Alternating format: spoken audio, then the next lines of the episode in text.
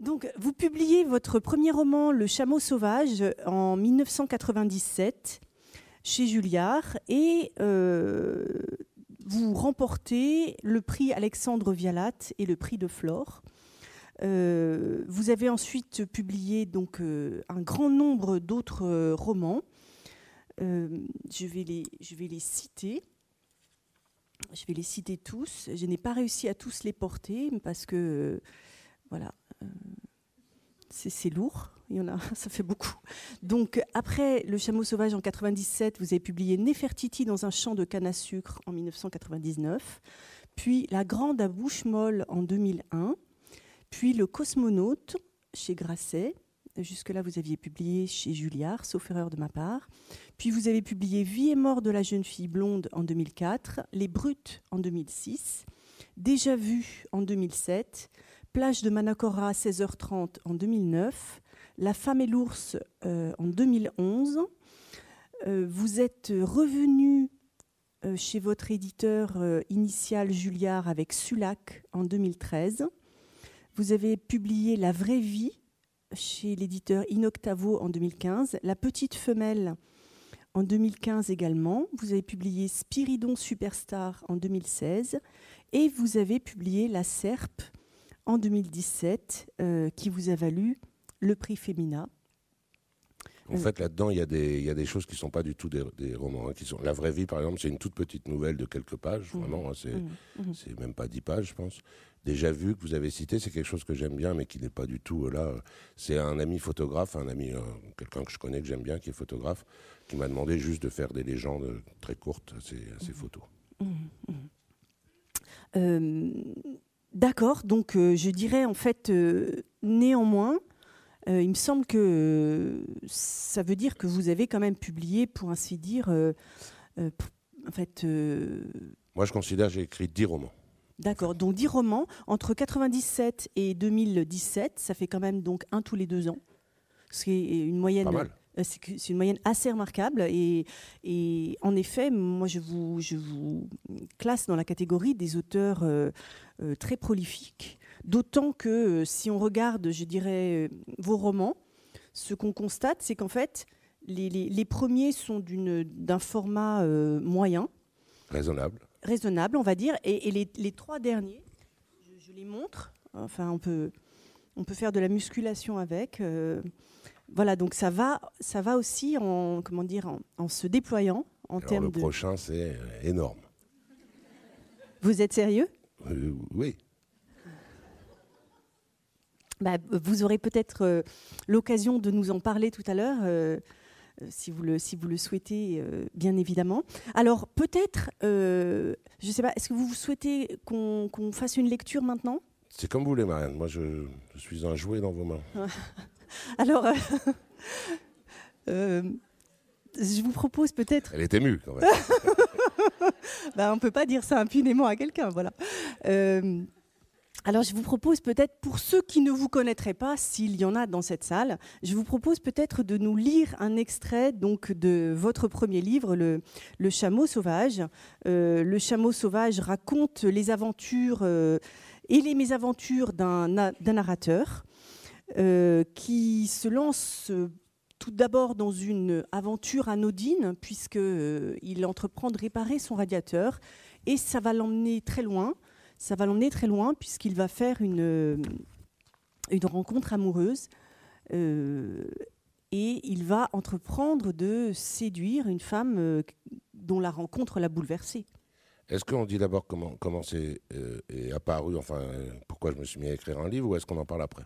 Sur le chameau sauvage, ou je lis direct l'extrait, comme vous voulez non, je lis direct l'extrait, d'accord. Bon, c'est un peu un extrait un peu long, donc j'espère que ce ne sera pas trop ennuyeux. Euh, donc, euh, il a rencontré une, euh, une fille, comme a dit Marine, c'est quelqu'un qui. Le, personnage principal donc, du, chameau sauvage, c'est un jeune homme qui a une trentaine d'années, mais qui n'est pas spécialement précoce, qui, qui cherche l'amour de tous les côtés, qui est un peu naïf, un peu malchanceux, et qui n'a toujours pas rencontré euh, la fille qui fait battre son cœur, sauf juste avant, il a croisé une fille dans une soirée, ils sont perdus de vue, ils se sont retrouvés, bref, ils ont leur premier rendez-vous là. Donc voilà, c'est l'extrait. Euh, qui euh, leur premier rendez-vous. Comme j'étais en avance, je suis descendu à Saint-François-Xavier pour respirer l'air frais et marcher dans la neige. Marcher dans la boue, pour être exact. Mais je suis descendu à Saint-François-Xavier pour marcher dans la boue. C'est une version moins encourageante, ça ne m'allait pas. Le manque de sommeil, je n'avais pas réussi à dormir, et le trac, je ne réussissais pas à me calmer, me coupaient les jambes, me plombaient la cervelle et me retournaient l'estomac. J'allais passer mes premières, heures avec Pollux Lésiac. Je fais une parenthèse, on a le droit de faire des parenthèses dans les. Euh, je fais une parenthèse, Lésiac, c'était le nom de la femme à qui, à qui j'envoyais mes nouvelles euh, à nous deux. Donc je m'étais dit, j'aimais bien ce nom, donc euh, je m'étais dit, voilà. Claire Lésiac, elle s'appelait, je ne sais pas ce qu'elle est devenue. J'allais passer mes premières heures avec Pollux Lésiac, assurément la fille de ma vie. En m'approchant d'une boulangerie de tradition, j'ai pensé que grignoter quelque chose ne pouvait peut-être pas me faire de mal. Il fallait que je retrouve du tonus avant notre matinée ensemble, notre première vraie rencontre, notre petit déjeuner à Montparnasse. Petit déjeuner, c'est elle qui avait décidé. J'ai acheté une part de flan nature, je l'ai avalé en marchant, et en un clin d'œil, avant que j'ai compris ce qui se passait, j'ai vomi dans la boue, devant tout le monde. Si j'avais été une femme, j'aurais pu regarder mon ventre d'un œil gentiment réprobateur, l'air de dire au bébé Tu m'en fais voir de toutes les couleurs, tu sais. Mais en tant qu'homme, pris au dépourvu, je n'ai rien trouvé d'autre que de sortir mon bloc-notes de mon sac matelot, me retourner vers la boulangerie et faire semblant de noter l'adresse en secouant la tête de droite à gauche. Tu appelles ça deux traditions. Toi, tu peux être sûr que je ne vais pas te louper dans mon guide Jaénada des boulangeries de France. Étape suivante, du coup, la pharmacie. J'ai acheté de l'aspirine, un excitant à la caféine, de la vitamine C, des cachets contre la nausée, du dentifrice et une brosse à dents souple. Dans la brasserie voisine, j'ai commandé au comptoir un café auquel je n'ai pas touché, pas fou, et un verre d'eau pour prendre mes remèdes. Puis je suis descendu au lavabo, où je me suis soigneusement brossé les dents. Bien entendu, je suis arrivé en retard à notre rendez-vous. C'était un vieux bar, le Saint-Loup, dans une vieille rue. J'ai aperçu Pollux derrière la baie vitrée, assise, son sac bleu posé sur la table. Elle fumait une cigarette. Sa main libre faisait doucement aller et venir le cendrier de plastique blanc, sans anneaux, sur le formica rouge. Elle a écrasé sa cigarette, elle s'est massée doucement la nuque, s'est redressée sur sa chaise et a rajusté une bretelle de son soutien-gorge. Le matin d'hiver se reflétait sur la vitre du café. Par juxtaposition, par transparence, je voyais Pollux, seul au milieu des passants emmitouflés, des arbres noirs et nus, des voitures, de la neige qui tombait, seule et pensive au milieu de tout. Inutile d'essayer de décrire ce que j'ai ressenti à cet instant-là, ce serait peine perdue. Je suis entré, empoté par la lutte maladroite dans mon marécage intérieur du stress et de l'amour, et ne sachant si je devais l'embrasser ou lui tapoter l'épaule, je me suis simplement assis en face d'elle. Il fallait que je sois fort maintenant. Un roc, un taureau, un turc. Mais avec émotion quand même, avec grâce, un tigre. Je suis un tigre.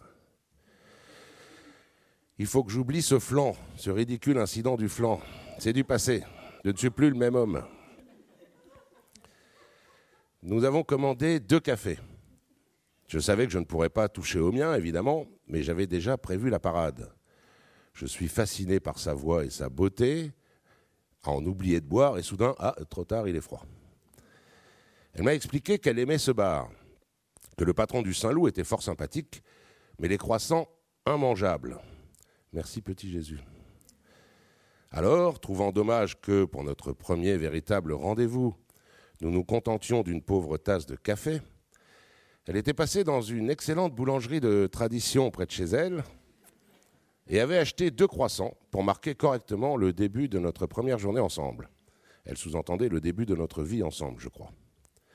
Elle a demandé une assiette au patron, Lionel, sur laquelle elle a amoureusement, je crois, disposé les deux croissants qu'elle venait de sortir de son sac bleu, dans leur emballage de papier de la meilleure boulangerie de Paris, du monde. Nos croissants de fiançailles. Je ne bougeais plus. J'étais pris de court. Faut pas se voiler la face. Ils avaient effectivement l'air délicieux, nos croissants, mais gros et gorgés de beurre. J'étais coincé. Car la logique nous le dit, face à un croissant, nous n'avons pas 36 solutions. Soit nous le mangeons, soit nous ne le mangeons pas. Je ne pouvais pas faire mine de le manger et garder tout dans mes joues à la manière du hamster, en attendant d'aller recracher plus tard aux toilettes. Ce serait trop visible, je ne pourrais plus parler, et j'aurais l'air boudeur. Si je le mangeais, je vomissais dans la seconde.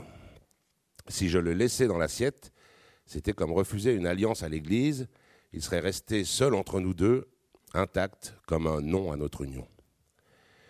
J'ai envisagé un moment de le laisser malencontreusement tomber par terre, l'émotion, et de marcher malencontreusement dessus en voulant le ramasser. Mes deux inconvénients se sont aussitôt présentés à moi. Je passais à ses yeux, une fois pour toutes, pour un demeuré, et surtout, symboliquement, je ne pouvais pas écraser notre amour. Mais que faire, nom de Zeus? Pollux entamait le sien. Le mien, resté seul dans l'assiette, me semblait grossir à vue d'œil. Je ne voyais plus que lui, énorme. Et elle aussi ne devait plus voir que lui maintenant. Je m'attendais à ce que les passants s'agglutinent derrière la baie vitrée pour contempler de plus près ce croissant gigantesque venu d'un autre monde. Prends le risque de le manger, vaillant petit homme, me chuchotait une voix sournoise. À l'instant précis où, la peur au ventre, j'allais lui céder à cette petite voix sournoise, Pollux s'est levé, avec, soit dit en passant, une grâce, une légèreté quasi extraterrestre, la reine de la planète, à la fois calme et vive, comme le jour se lève sur Conakry. Elle s'est levée pour aller chercher un sucre au comptoir. L'idée m'est venue instantanément, comme si le dieu des mal à l'aise m'avait décoché un trait de génie dans le ciboulot. Il fallait agir vite. Pendant qu'elle me tournait le dos et attendait que le patron fort sympathique s'approche d'elle avec le sucre, j'ai avancé ma main au-dessus de la table, sans quitter des yeux les cheveux de Pollux, très lentement, guettant le moindre mouvement de sa tête, et soudain, j'ai saisi le croissant comme un caméléon attrape une mouche avec la langue. Et je l'ai fourré dans la poche droite de ma veste. Dans la poche droite de ma veste. Un geste d'une rapidité hors du commun. J'avais dû baisser les yeux pour viser le croissant avec précision, puis ne pas rater ma poche. Et quand je les ai relevés, elle me regardait sidérée. Je me trouvais en mauvaise posture. Elle venait de me voir voler le croissant abattre ma main dessus à la vitesse de l'éclair et le faire disparaître dans ma poche comme un professionnel. J'étais condamné, personne ne pouvait plus rien pour moi. Elle est revenue vers la table avec son sucre d'un pas hésitant, ce que je pouvais comprendre. Cette fois, il n'y avait plus à tortiller, elle savait que j'étais un désaxé. De plus, comme elle m'avait prévenu qu'il s'agissait des meilleurs croissants de Paris, le mobile de mon acte paraissait tout trouvé. J'étais parfaitement conscient de la valeur du croissant, c'est pour ça que je l'avais dérobé. Dans le but de le manger plus tard avec un bon cigare. Voir si j'étais un peu juste de le revendre. Courageuse, Pollux s'est assise. La tension était à son comble et moi au fond du gouffre. Nous savions tous les deux que j'avais un croissant dans la poche. Mais nous ne pouvions en parler ni l'un ni l'autre. Je l'imaginais mal me dire euh, Dis donc, si tu crois que je t'ai pas vu, rends ça tout de suite. Quant à moi, que pouvais-je faire? Le reposer dans l'assiette sans un mot, tête basse? M'excuser, lui expliquer que c'était plus fort que moi, je suivais une thérapie, mais je n'avais pas pu résister. J'avais des miettes sur les doigts. Elle fixait mes doigts. Elle ne comprenait plus la vie, ça devenait trop compliqué. La seule solution était de lui dire la vérité, de ressortir mon croissant de ma poche et de tout lui expliquer. La nuit blanche, le trac, le flanc. Non, pas le flanc. Ce sera un test après tout. Si elle ne me méprise pas après ça, le vol du croissant, elle m'aime. En outre, la nuit blanche, le trac, ce sera un moyen de lui déclarer mon amour sans trop en avoir l'air. pas le flanc. Je lui ai donc dit la vérité. Elle ne m'a pas méprisé. Cette fille, Pollux, est l'or des Incas, le Nil et ses berges. Quelqu'un qui m'enveloppe, qui me comprend, qui ne me veut pas de mal, qui ne me reproche rien. Cette fille est le ciel pur, l'étoile du Nord, la lumière sur le Nil. Elle a même ri. Elle a posé sa main sur la mienne pour que je ne m'inquiète pas. Cette fille est le miel des Vosges et toutes les montagnes autour. Elle m'a embrassé du regard. Elle a mangé mon croissant. Je me suis senti bête et content, petit, confiant, léger.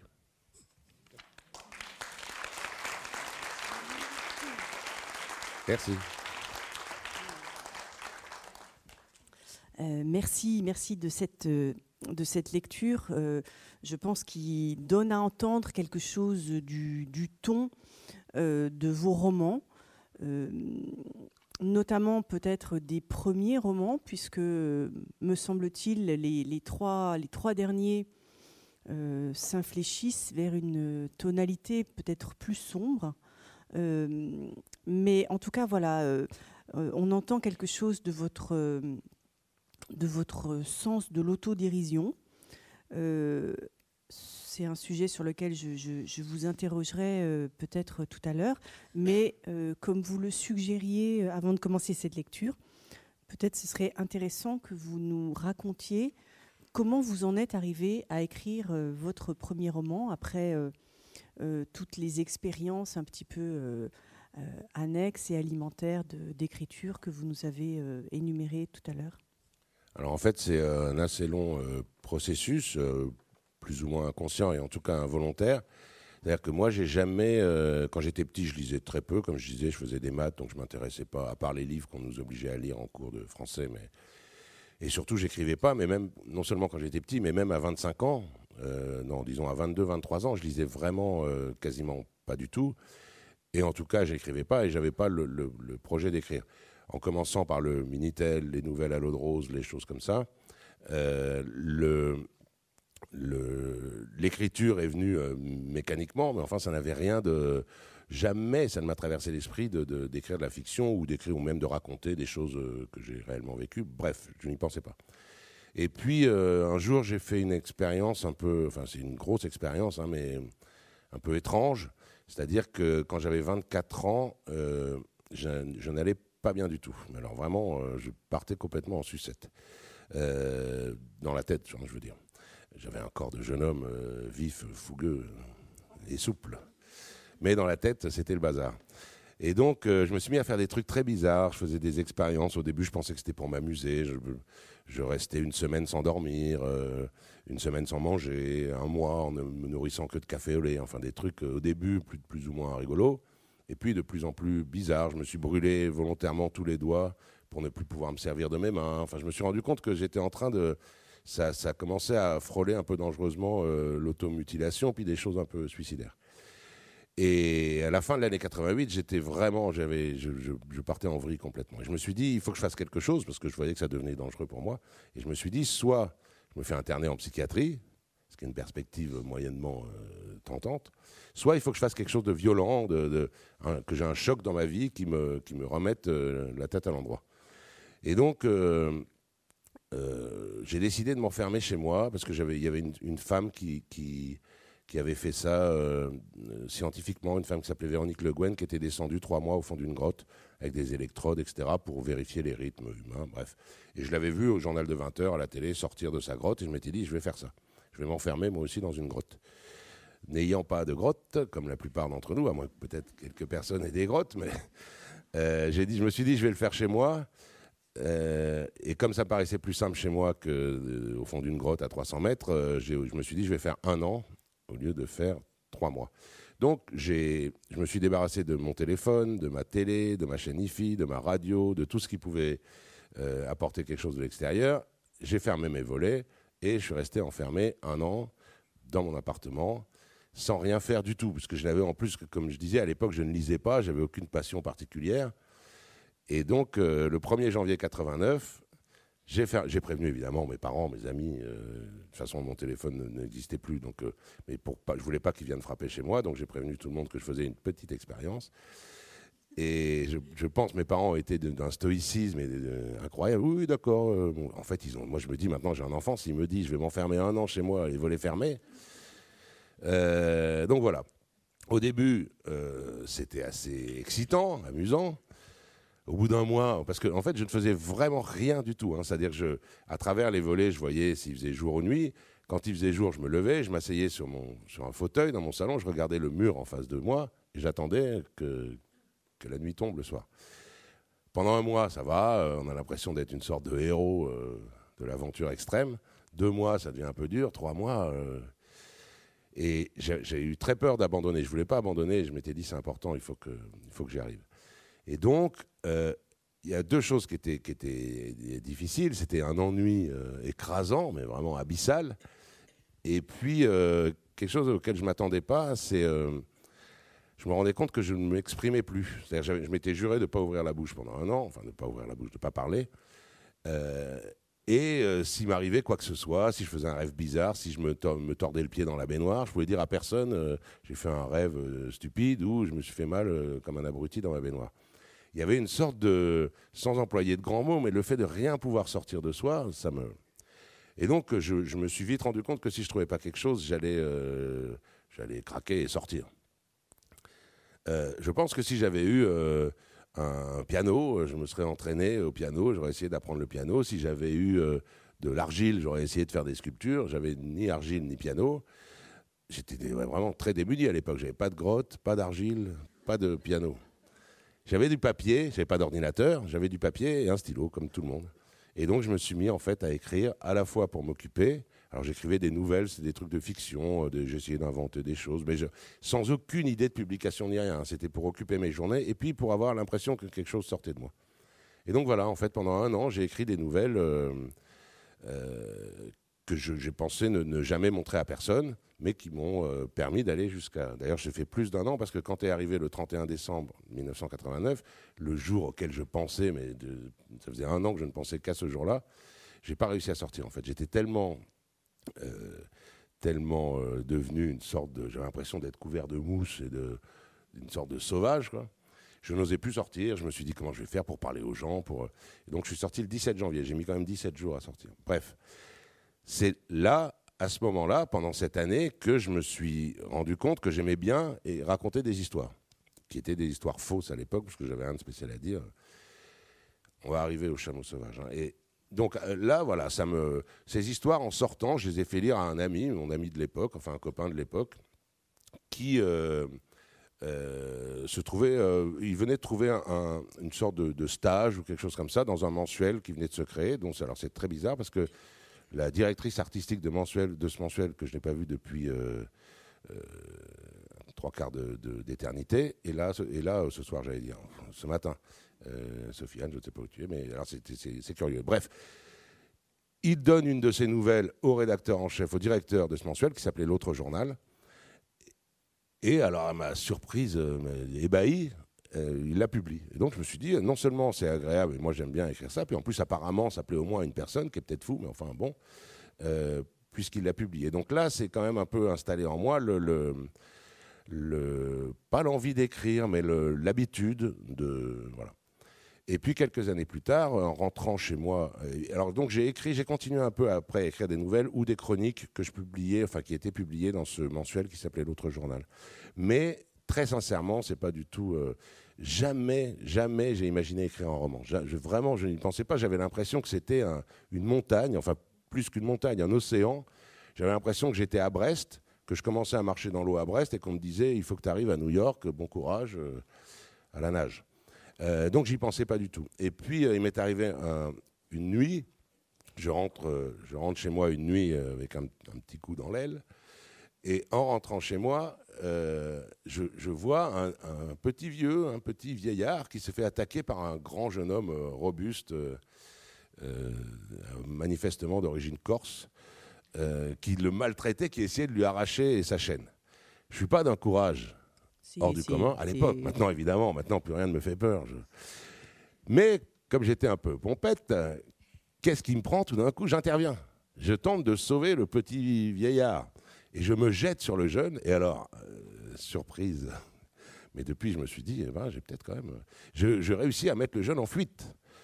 Euh, grand, musclé, fort, mais je devais avoir l'air euh, soit ivre-mort, mais en colère. Quoi. Et donc il, est, il a fui.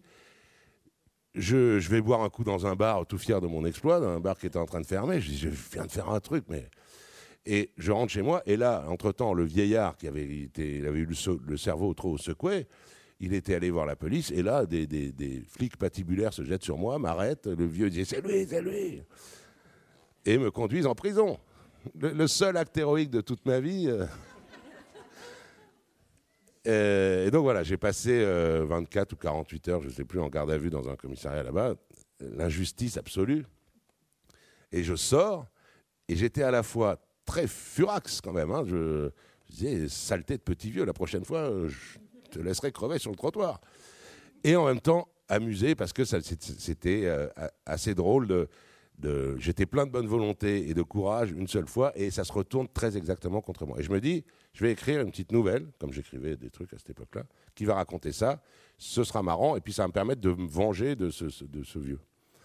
Euh, après, je le croisais dans le quartier, le vieux, il baissait toujours la tête.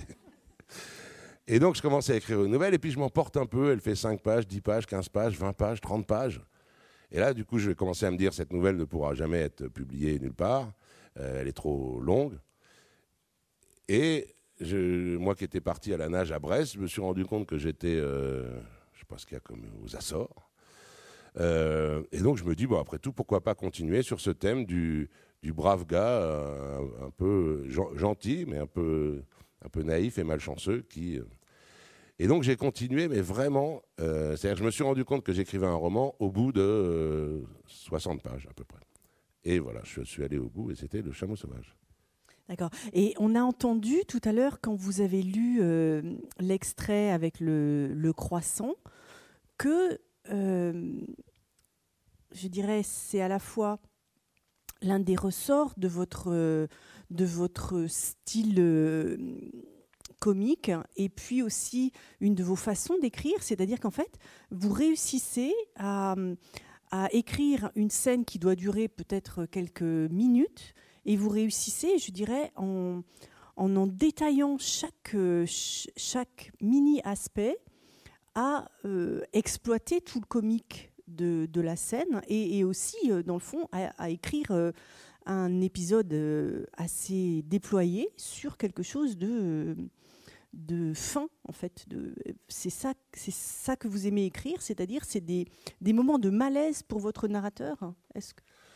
Oui, euh, c'est souvent intéressant les moments de malaise ou les moments, euh, tout ce qui est un peu bancal et où euh, les certitudes vacillent, c'est forcément, je trouve, plus intéressant. Et puis après, pour ce c'est vrai que par exemple dans le Chameau sauvage, la scène de la garde à vue, qui est rien du tout en fait hein, dans la vie. Voilà, on met en garde à vue. Euh, elle fait, comme je disais, elle fait bien 80 pages. Mais alors, moi, je me suis pas. Ils ont fait un film sur le sur le chameau sauvage. Euh, et alors, c'était un peu frustrant pour moi parce que cette, cette, scène qui fait 80 pages dans le livre, elle fait 43 euh, secondes dans le film. C'est-à-dire, c'est Gad Elmaleh qui joue mon rôle.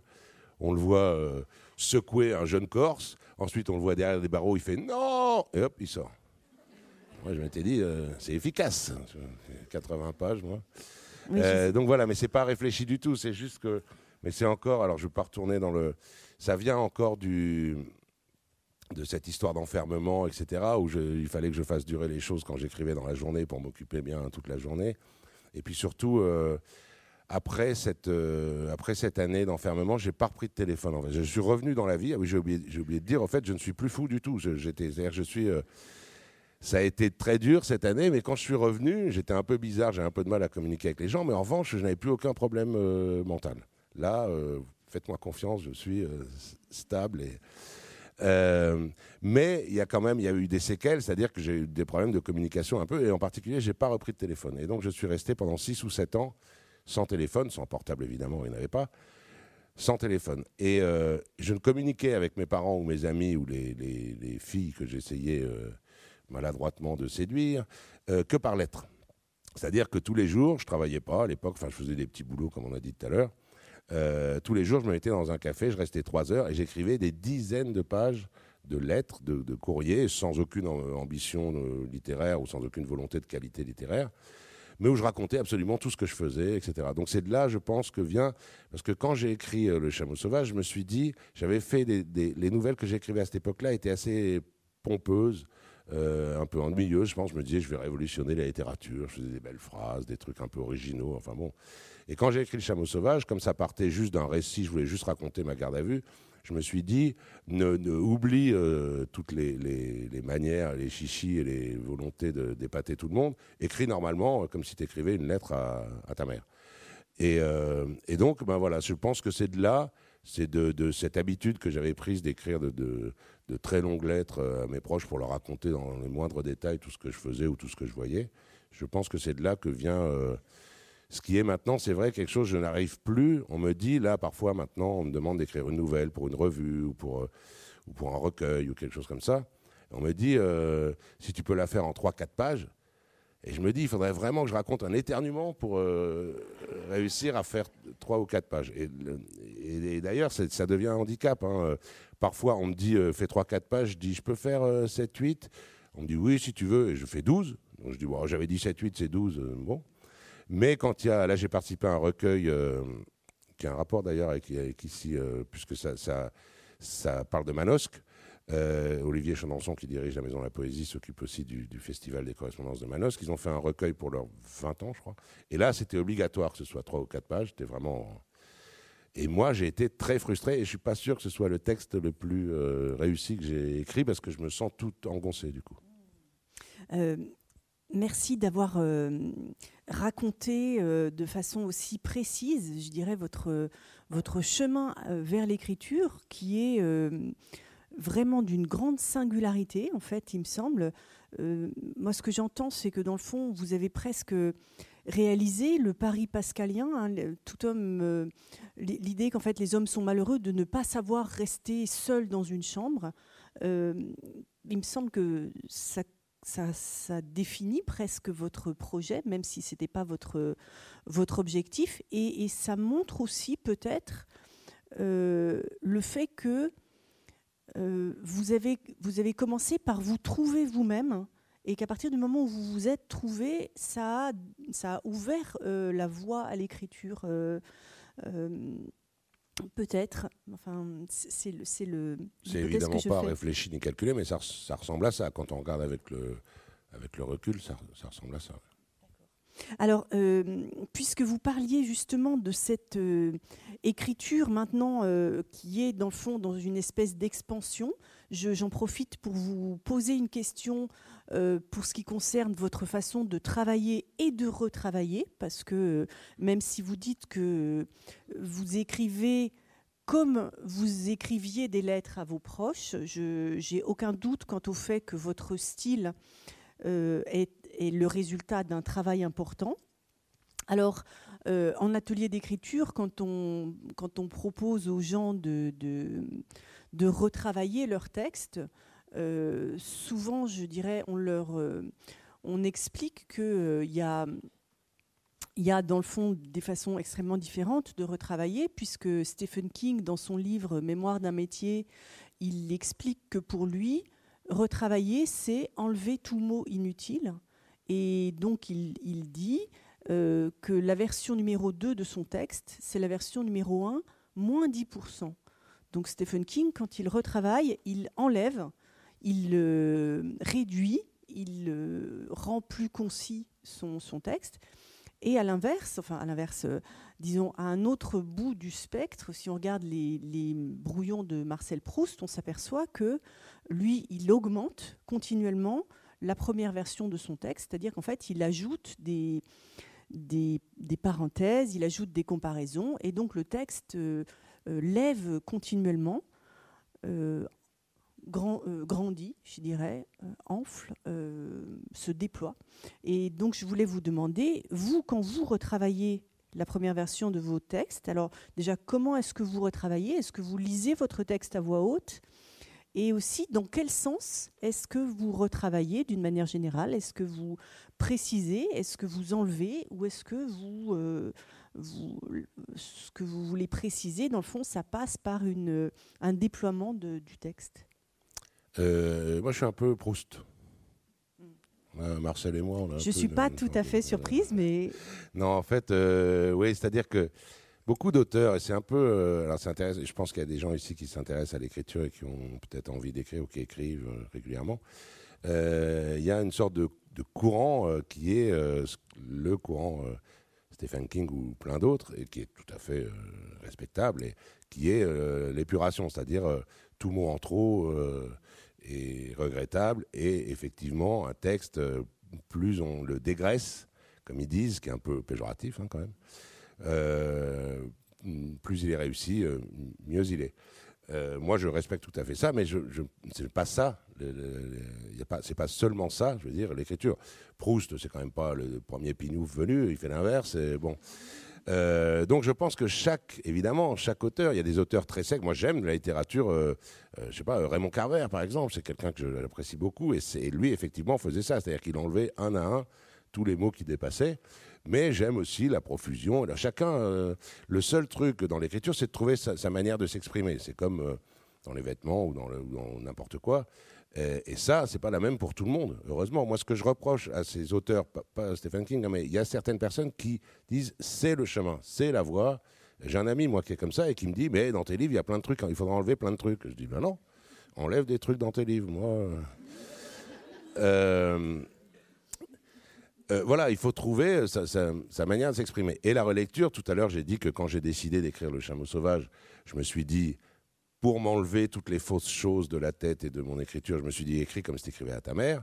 Mais évidemment, après, j'ai retravaillé des mois, des mois, des mois. D'ailleurs, j'ai retravaillé jusqu'à ce que j'ai tellement retravaillé que je ne voyais plus le livre, il me paraissait complètement nul et je l'ai mis dans un tiroir et je, voulais, je me suis dit, bah, je ne serai pas écrivain, tant pis. C'est comme, euh, à force de retravailler, c'est comme si on se regarde fixement dans un miroir pendant une heure et quart, on finit par se trouver moyen physiquement. Euh, donc oui, et puis maintenant, avec le temps, ça fait donc plus de 20 ans hein, quand même le chameau sauvage, avec le temps, le, travail de réécriture se fait euh, presque en même temps. Le chameau sauvage, j'écrivais à peu près 10 pages par jour. Maintenant, 20 ans plus tard, ça peut paraître paradoxal, mais j'écris 3 pages par jour en moyenne sur toute une journée. Mais parce que le travail de réécriture est inclus euh, dans l'écriture elle-même, avec l'habitude, avec euh, etc. Mais il y a quand même, après, évidemment, moi, il y a une étape très importante pour moi. Alors, je ne lis pas à voix haute. Vous m'avez demandé si je lisais à voix haute. Je ne lis pas à voix haute parce que moi, j'essaye de me mettre à la place du lecteur. Et les lecteurs qui lisent à voix haute, à part quelques tordus, euh, cela dit, on parlait de Proust tout à l'heure. Moi, j'ai lu, j'en suis fier, j'ai lu toute la recherche du temps perdu à voix haute. Parce que je l'ai lu, j'étais jeune, je comprenais rien, j'arrivais pas à suivre, j'arrêtais pas, donc je me suis dit, et c'est vrai qu'à voix haute, ça aide. On s'entend parler. On arrive quand c'est une phrase qui fait deux pages, c'est plus simple de lire à voix haute. Mais bon, euh, en, règle générale, on lit dans sa tête. Donc moi, je me mets à la place du lecteur. Je le lis euh, dans ma tête. C'est pas du théâtre. Si j'écrivais du théâtre, évidemment, je pense que j'essaierais de le déclamer ou de le lire à voix haute en tout cas. Mais là, non. Donc je lis dans ma tête. Mais en revanche, moi, il y a une étape qui est importante. Alors je sais pas, c'est anecdotique. Hein, je sais pas pourquoi. Donc j'écris euh, sur traitement de texte sur mon ordinateur. Je retravaille longtemps, euh, donc et chaque jour au fur et à mesure, comme je disais, sur l'écran, sans jamais imprimer. À la fin, je relis une fois sur l'écran, mais comme j'ai retravaillé euh, progressivement, n'y a pas de changement en particulier. Mais là, j'imprime. Et alors, la version imprimée, par contre, ça me fait toujours un, décalage assez fort. Et donc là, je passe en général, je sais pas, à peu près un mois à, euh, à relire et corriger. Et c'est vrai, il y a deux choses. Bon, c'est vrai d'une part que j'ai plutôt tendance à ajouter des choses, puisque j'ai une sorte de, pas d'obsession, c'est trop fort, mais de volonté vraiment de faire comprendre exactement ce que je veux dire, euh, les détails, etc. Donc euh, je rajoute plutôt des mots ou des adjectifs ou des, parties de phrases pour être sûr que le lecteur euh, reçoit bien ce que j'essaye d'envoyer, d'émettre. Et puis l'autre chose, évidemment, mais ça c'est tout, auteur qui se respecte, c'est d'essayer de, trouver le mot juste. C'est-à-dire que hum, parfois, dans l'écriture, on peut rester euh, deux heures sur la même phrase, il n'y a pas le bon mot qui vient, et puis euh, six mois plus tard, quand on le relit sur papier, tout d'un coup, c'est-à-dire que chaque mot, j'essaye que chaque mot euh, corresponde à ce, que, je voulais dire, ou d'éviter là, en, relisant là, le, truc du, croissant, là, que j'ai donc écrit il en 95, donc 96, donc il y a 23 ans. Euh, il y a des choses que je ne réécrirais pas comme ça du tout. Par exemple, j'ai dit à un moment, j'avais peur ou j'avais le trac ou je sais pas quoi, ça me coupait les jambes.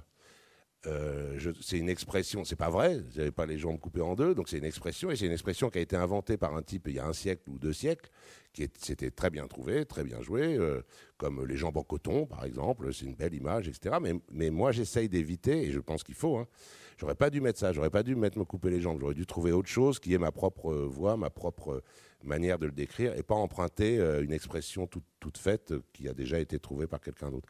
Donc c'est ce que j'essaye de faire, de préciser chaque mot et au-delà de chaque mot, chaque phrase, et donc en général, peut-être que, je ne suis pas sûr que c'est 10% de plus, mais disons que c'est un peu inverse à ce que, fait Stephen King.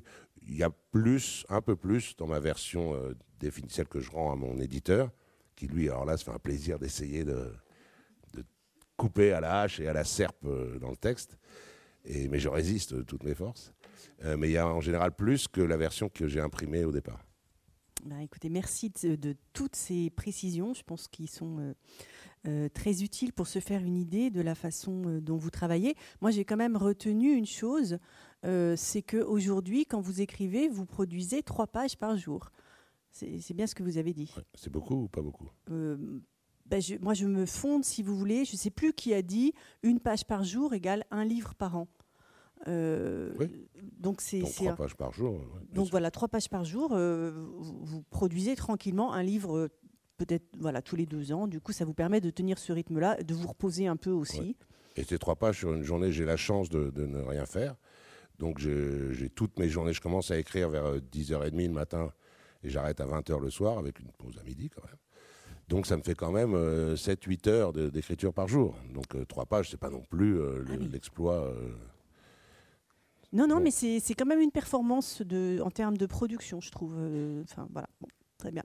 Euh, j'ai encore évidemment des, questions à vous poser sur votre façon de travailler, mais euh, vu le nombre de romans que vous avez publiés et le temps qui nous est imparti, je crois qu'il faut qu'on avance un petit peu. Donc, nous avons rapidement parlé du chameau sauvage. Vous avez ensuite publié Nefertiti dans un champ de canne à sucre, La grande à bouche molle. Euh, qui retrace euh, tous les deux, je ne sais pas si vous serez d'accord avec ça, euh, disons encore des aventures et mésaventures d'un narrateur dans le domaine amoureux. Ouais, en fait, il y a une énorme différence. La Grande Abouche Molle, c'est ma seule tentative, pas réussie, je crois, moi, mais il y a quelques personnes qui aiment bien le livre, mais de fiction. C'est-à-dire que c'est un détective qui court après des meurtriers ma vie palpitante n'est pas allée jusque-là. Donc c'est de la fiction pure. Je m'étais dit, euh, parce que je m'étais rendu compte que peut-être ma vie ne serait pas assez, euh, assez nourrie et assez rocambolesque pour euh, me, permettre une longue carrière d'écriture. Donc je m'étais dit, on va voir, on va s'entraîner un peu à la fiction. moi, je pense que c'est moyennement réussi, mais bon, voilà, j'en sais rien. Mais en tout cas, c'est un livre très particulier qui ressemble pas du tout aux autres et qui est, non seulement de la fiction, mais c'est aussi un livre, je sais pas si on en parlera aussi, qui est un truc important dans le travail d'écriture. C'est un livre que j'ai commencé sans savoir à la première phrase ce que serait la première de la page suivante. Enfin, c'est la seule fois où j'ai commencé. Je m'appelle Philippe Janada, je suis détective privé. Ça doit être quelque chose comme ça, la première phrase, sans savoir du tout, du tout ce que j'allais écrire. En sachant seulement que ce, que ce serait euh, inventé. Alors justement, je voulais vous poser la question tout à l'heure de euh, la question euh, cruciale faites-vous ou ne faites-vous pas un plan euh, lorsque vous commencez à rédiger un, nouveau livre, euh, on, dit en général qu'il y a deux grandes catégories d'auteurs. Euh, il y a la catégorie, enfin c'est Rob Grillet qui en parle notamment dans Préface à une vie d'écrivain, sauf erreur de ma part. Il dit qu'en fait il y a deux grandes catégories d'auteurs. Il y a d'une part les auteurs conscients, et dans cette catégorie-là, euh, il cite Flaubert. Hein. Flaubert euh, euh, ne commence pas à, écrire un livre sans avoir entièrement scénarisé ce qu'il a l'intention d'écrire. En général, il passe deux ans à, faire le plan comme ça très très détaillé de son livre et il ne se lance qu'ensuite dans la rédaction à proprement parler. dans cette catégorie d'écrivains à programme, disons, il y a également Racine, euh, euh, Boileau raconte quelque part qu'il rencontre Racine dans la rue et que celui-ci lui dit Ma pièce est terminée, je n'ai plus qu'à l'écrire. Euh, voilà, donc des auteurs qui ont cette capacité comme ça, je dirais, à organiser à l'avance leur, leur, livre. Et puis, de l'autre côté, il y a les auteurs de type Marguerite Duras, qui, elle, affirme que elle, ne sait pas ce qu'elle va écrire au moment où elle commence un livre et que tout son effort, c'est de se mettre à la disposition de ce qui demande d'être écrit. Euh, donc là, vous nous dites que pour la grande à bouche molle, en fait, vous ne saviez pas euh, ce que vous alliez écrire. Et euh, quid des autres livres? Je suis plutôt Flaubert. Un petit mélange entre Proust et Flaubert. Avec une touche de racine, un petit. non, non, oui, moi je suis la Grande à bouche molle, c'était un essai parce que quand même, je, débutais un peu. Hein. C'est-à-dire, c'est mon troisième roman. Euh, c'était euh, trois ou quatre ans après avoir écrit le premier. J'étais vraiment sur une période d'apprentissage et de d'évolution, j'espère. Euh, mais donc, je voulais faire cet essai. Ça ne m'a, je pense, le résultat, bon, j'ai du mal à le juger. Je pense que bon, mais ça m'a pas plu. j'ai pas aimé l'écrire. Et non, non, moi, je suis définitivement. C'est-à-dire que là, ce que dit Racine ma pièce est terminée, euh, je vais, pouvoir commencer à l'écrire. J'ai vraiment, moi je suis tout à fait là-dessus, je sens vraiment ça. Euh, alors, on en parlera après, mais il y a eu deux, deux, périodes dans mes livres. Il y a des livres qui sont autobiographiques et maintenant des livres, enfin plus ou moins autobiographiques, euh, et maintenant des livres qui, qui parlent de la vie d'autres gens ou de faits divers. Mais ça revient au même, c'est-à-dire que je ne commence jamais un livre si je n'ai pas entièrement soit euh, dans la tête pour tous mes premiers livres, puisque je parlais de choses qui me touchaient de près, donc j'avais pas besoin de faire des plans écrits. Là, pour les trois derniers, j'ai pas vraiment des plans, mais enfin j'ai un, très solide fichier de base sur lequel je m'appuie pour écrire, et qui pour moi, la préparation euh, dans ma tête ou sur le papier du livre est euh, au moins aussi importante que l'écriture. Enfin, c'est une partie, en tout cas en temps, ça me prend plus de temps. C'est-à-dire que sur, disons que je mets 18 mois en tout pour écrire un livre, euh, j'ai 12 mois de préparation et 6 mois d'écriture, grosso modo. Donc vraiment, là, le, prochain, par exemple, ça fait plus d'un an que je travaille dessus, j'ai pas écrit une phrase, j'ai pas, pas commencé, et je ne commencerai que quand j'aurai vraiment tout en tête, c'est-à-dire euh, non seulement euh, chronologiquement, le, début, la fin, et puis des étapes un peu au milieu, en sachant où je vais, mais aussi le, l'angle du livre, le, la, couleur qu'il aura, l'axe euh, que je vais lui donner, les personnages que je vais mettre en, avant par rapport à d'autres, etc. C'est très important pour moi. Je sais pas, ça me plaît. Puisque moi, en fait, je me rends compte au fil des années, ce qui m'intéresse, c'est de raconter des histoires, de raconter. C'est-à-dire, on me dit souvent, euh, oui, mais là, euh, dis donc, tu te foules pas, tu prends des, vrais faits divers. Moi, ce qui m'intéresse, c'est pas d'inventer quelque chose. Je trouve que hmm, c'est un peu trop facile. Enfin, c'est pas que c'est trop facile, mais ça me semble pas très intéressant d'inventer des histoires en tout cas pour moi, moi, ce qui m'intéresse, c'est qu'on me donne une histoire et de trouver un moyen de la raconter. C'est quelque chose qui me, euh, par exemple, j'aime les, les, Là, je vais faire la semaine prochaine un, atelier d'écriture dans un lycée. J'aime qu'on dise à des gens, là en l'occurrence des enfants, euh, euh, vous avez l'histoire du petit chaperon rouge, racontez-la à votre manière, dans le décor qui vous plaît et de la manière qui vous plaît, en mettant plutôt l'accent sur le loup ou sur le petit chaperon rouge. Enfin voilà, c'est quelque chose qui me qui m'intéresse beaucoup. Et l'autre jour, euh, j'étais dans un, débat avec d'autres auteurs. On, parlait de quelque chose que je trouve intéressant et qui, qui, rejoint un peu cette, euh, ces, regards sur euh, fiction ou réalité qui, pour moi, n'ont pas vraiment d'importance. On parlait de la chef de M. Seguin. La chef de M. Seguin, qui est une, horrible histoire. si tu es une femme, reste bien à la maison parce que si tu, si tu essayes de t'éloigner un peu de la maison, tu vas te faire bouffer.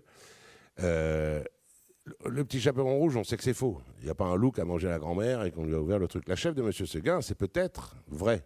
C'est-à-dire, c'est peut-être un, type, un fermier ou un, berger qui avait une chèvre et qui l'avait attachée, et puis elle s'est sauvée et il l'a retrouvée en haut de la montagne et s'est fait manger. C'est pas, ça n'a rien d'extraordinaire.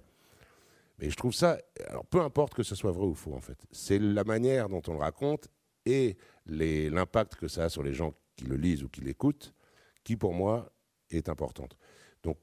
Pour moi, quand j'ai un sujet, que ce soit euh, l'histoire d'un crime dans un château comme la Serpe, ou que ce soit la rencontre avec ma femme, comme dans Nefertiti, dans un champ de canne à sucre, l'important c'est de savoir comment le raconter. Et ça, je ne peux pas me dire, je ne fais pas confiance à une sorte de, d'intuition, d'inspiration géniale en me disant, comme, comme euh, Duras, euh, quand, elle dit, c'est l'histoire qui me dit comment le raconter. Euh, moi, en tout cas, On ne médit pas de Marguerite Duras. C'est là, c'est fan ici. Oui, mais je veux dire, bon, euh, était aussi. Bon, enfin bref. Euh, donc moi, j'ai l'impression d'être de faire ça de manière plus humble. J'ai un sujet et euh, il faut que je trouve comment le raconter. Et après, simplement, je fais un truc qui est presque artisanal, qui est de l'écrire. D'accord. Donc, euh, vous insistez beaucoup donc euh, sur la dimension de travail en fait de, de, du matériau dont vous vous emparez. Et peut-être alors, si on devait vous, vous ranger dans une catégorie d'écrivains, est-ce que vous diriez que vous êtes un conteur? Vous, vous, vous insistez sur le, comment raconter en fait? Ah oui, oui moi c'est vraiment, je me vois euh, très humblement hein, euh, euh, comme ça, c'est-à-dire je, je me rends compte que, que j'aime raconter des histoires et que, évidemment, meilleure est l'histoire, plus le, le résultat, enfin le livre sera bon, j'espère, mais et par exemple, il y a des mais même de manière hors littéraire, hein, c'est-à-dire que quand je prépare un livre, euh, s'il m'est arrivé quelque chose, disons, euh, je sais pas, une mésaventure dans ma vie, un truc un peu ridicule ou quoi, je le raconte au bar en bas de chez moi ou à des amis, euh, je le raconte comme ça, en parlant. Si je vois euh, qu'ils me regardent comme ça ou qu'ils rigolent ou quoi, je sais que la matière première est bonne. Après, il faut savoir, c'est pas évident non plus. Enfin, il faut essayer de la raconter par écrit le mieux possible. Mais moi, je me vois exactement comme ça, comme comme quelqu'un qui raconte des histoires, pas forcément dans le sens euh, histoire avec plein d'événements, etc., mais qui, qui, qui comme quelqu'un qui raconte un truc à un enfant, pour simplifier vraiment, pour schématiser vraiment, c'est un peu ça. Et euh, donc, euh, par exemple, votre roman Le cosmonaute, vous, vous, êtes engagé, je dirais, dans une dans le, la narration d'un d'un matériau que vous n'aviez pas encore abordé jusque-là, puisque le cosmonaute, c'est en fait euh, une métaphore pour désigner le bébé dans le ventre maternel. Donc euh, le cosmonaute euh, s'ouvre sur le récit d'un accouchement. votre narrateur devient père. Et, cette, cet événement bouleverse sa vie. Il bouleverse sa vie parce qu'il fait de lui un père, et aussi parce que euh, le couple parental euh, d'amoureux devient justement euh, soumis, je dirais, au, tracas de la vie domestique de bah, un peu de tout un chacun, c'est-à-dire on, quitte la jeunesse, on quitte ses folies, on quitte la liberté et on devient, on devient des parents. Et vous racontez ça donc avec beaucoup d'autodérision, beaucoup de beaucoup d'humour. Et je ce qui fait, me semble-t-il, l'unité de ce, de ce texte, peut-être sa structure, c'est la métaphore du cosmonaute, puisqu'en fait, euh, on revient peut-être à ce que vous disiez tout à l'heure, elle, ouvre et elle ferme votre, euh, roman, puisqu'en fait, euh, à la fin, je ne veux pas spoiler le, le texte, mais votre narrateur décide de quitter sa femme parce que vraiment c'est insupportable de vivre avec une femme, une épouse et un bébé. Et puis finalement, il va. Pas insupportable de vivre avec une épouse et un bébé. Bah, il le trouve à ce moment-là. Elle est bizarre aussi, ma femme. Hein, elle est spéciale. Euh, vous, vous, parlez de la femme du narrateur. Je... Qui est la mienne. ok. Et donc, en fait, le, le, cosmonaute, ça va être aussi cet homme en apesanteur, à un moment donné, qui va décider. Euh, euh, de retourner, reprendre sa place. Et donc, en fait, là, on voit que c'est cette métaphore, me semble-t-il, qui, qui donne son unité à l'expérience. Alors,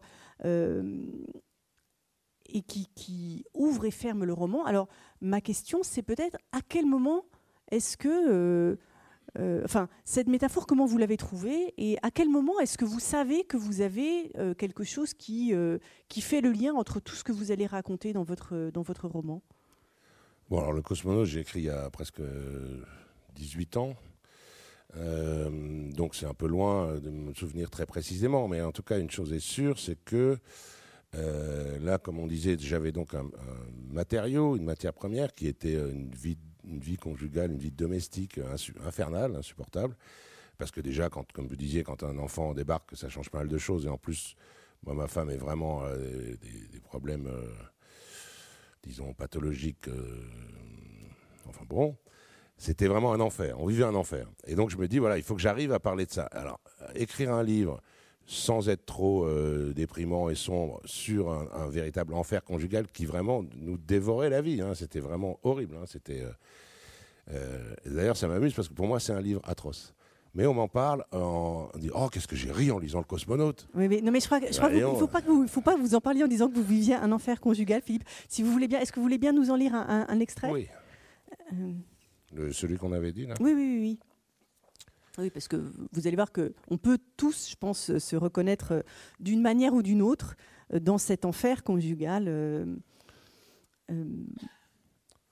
Donc, ma femme avait et a toujours des problèmes de, on peut dire, de, de, de, maniaquerie. Elle a des tocs, des trucs de maniaquerie, mais pas de la maniaquerie comme on dit oh là là, t'es maniaque, il faut toujours que le, la chaise soit rangée à la même place. C'est vraiment pathologique. Hein. C'est pas une blague quand je dis ça. Et puis elle est féroce, surtout. No comment. Hector C'est ma femme. Donc moi, je m'appelle Hector. Enfin, mon, mon narrateur. Hector Qu'est-ce qu'il fait là, le bol? C'est pas vrai Je viens de sortir de la salle à manger. J'y prends mon petit déjeuner tous les après-midi vers 14 heures. Je travaille la nuit jusqu'à 7 heures. Et aujourd'hui, je suis passé vérifier quelque chose sur l'ordinateur dans mon bureau, qui est la pièce voisine. Je n'aurais pas dû faire ça. Je n'en avais que pour une ou deux minutes, et j'ai pensé que Pimprenel ne passerait pas par là pendant ce temps, qu'elle ne verrait pas le bol sur la table. Perdu. Il faudrait que j'arrête de penser, ça me joue des tours. Dès la dernière gorgée de café avalée, sans même reposer le bol sur la table, j'aurais dû le rapporter à la cuisine à l'autre bout de l'appartement. Il faut emprunter un couloir très étroit et long de plus de 9 mètres, complètement ridicule, pour aller jusqu'à la cuisine. Le rincer dans l'évier et le mettre dans le lave-vaisselle. En sortant, j'aurais pris soin de laisser la porte exactement comme je l'ai trouvée en entrant, et comme elle doit toujours être. Ouverte, mais pas tout à fait, car il ne faut surtout pas que la poignée soit en contact avec le mur. Cependant, attention, il est impératif que la porte reste suffisamment ouverte pour qu'on puisse passer sans la toucher. Je me suis fait souvent avoir avec ça. C'est ce que je fais maintenant, donc. Sinon, elle va hurler. Je laisse tomber le texte que j'étais en train de relire, Six jeunes femmes violées dans le même quartier de Reims, et je rapporte mon bol. Devant notre chambre, je croise Pimprenel, qui ne me regarde pas, mais secoue la tête d'un air méprisant. Il comprendra jamais ce connard. Puis, elle se baisse pour ranger l'intérieur de la petite maison de toile multicolore que nous avons offerte à Oscar pour Noël. Il a un an et demi maintenant. Assis non loin de là, dans sa tenue d'intérieur, une sorte de jogging qu'il a le droit de salir sur le parquet, il l'observe d'un œil intéressé, semblant se demander ce qu'elle fait.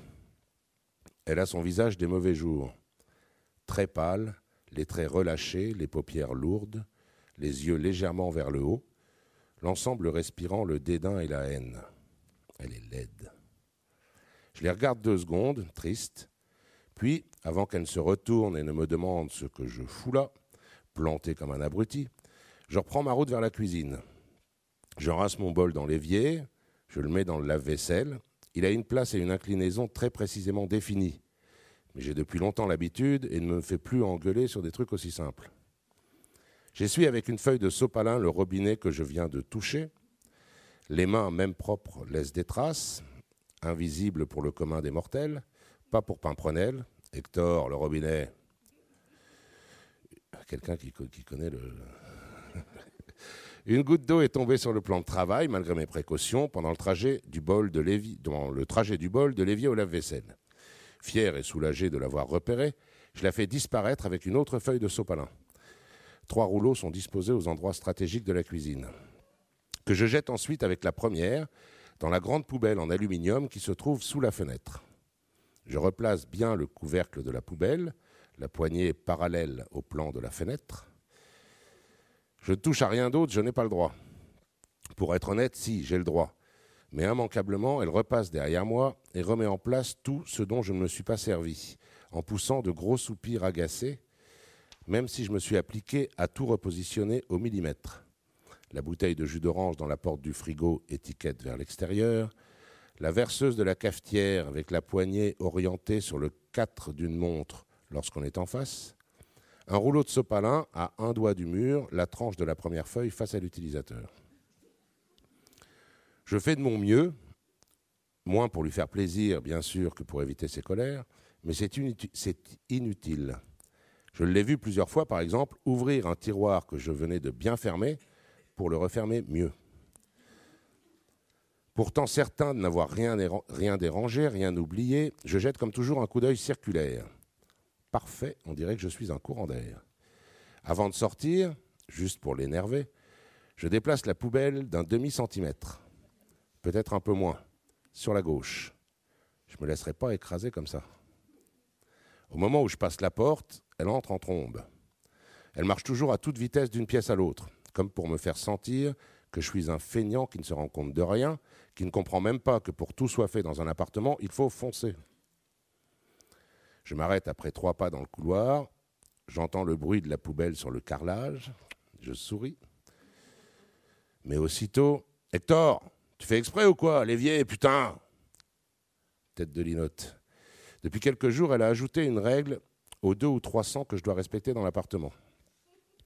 Il ne suffit plus maintenant de nettoyer les robinets et la surface de l'évier après chaque écoulement d'eau, il faut aussi sécher les parois et le fond, jusqu'à la grille du trou d'évacuation avec du sopalin. C'est trop récent, je n'y ai pas pensé. À ma décharge, il faut remarquer que c'est un cercle vicieux. Plus elle devient exigeante, plus je suis obligé de contrôler mes gestes et d'effacer toute trace de mon passage, plus je dois avoir de choses en tête et plus je cours le risque d'en oublier. Donc, plus il faut que je sois à la hauteur, moins je suis à la hauteur. Dites pas que c'est drôle quand même.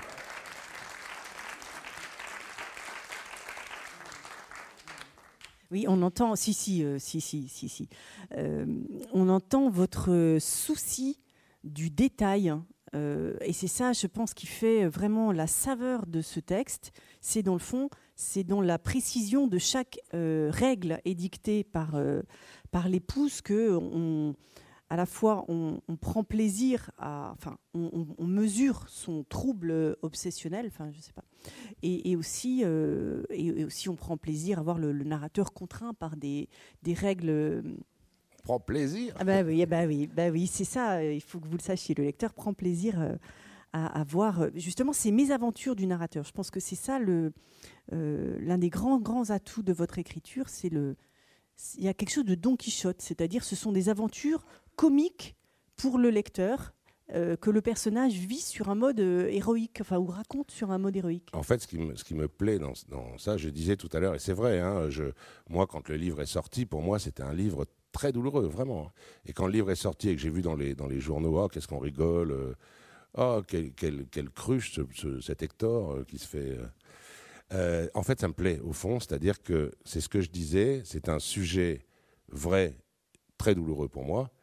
On s'en fout, que ce soit vrai ou pas, on, s'en fiche. Et si c'est lu comme quelque chose soit d'inventer, de, soit d'exagérer, soit de, tout ce qu'on veut, euh, eh ben, c'est bien, c'est comme quand, on parlait de, la chef de Monsieur Seguin ou de, choses comme ça. Peu importe, on s'en fiche que moi, chez moi, j'ai vécu deux ans euh, d'enfer. On s'en fiche, c'est le résultat qui compte.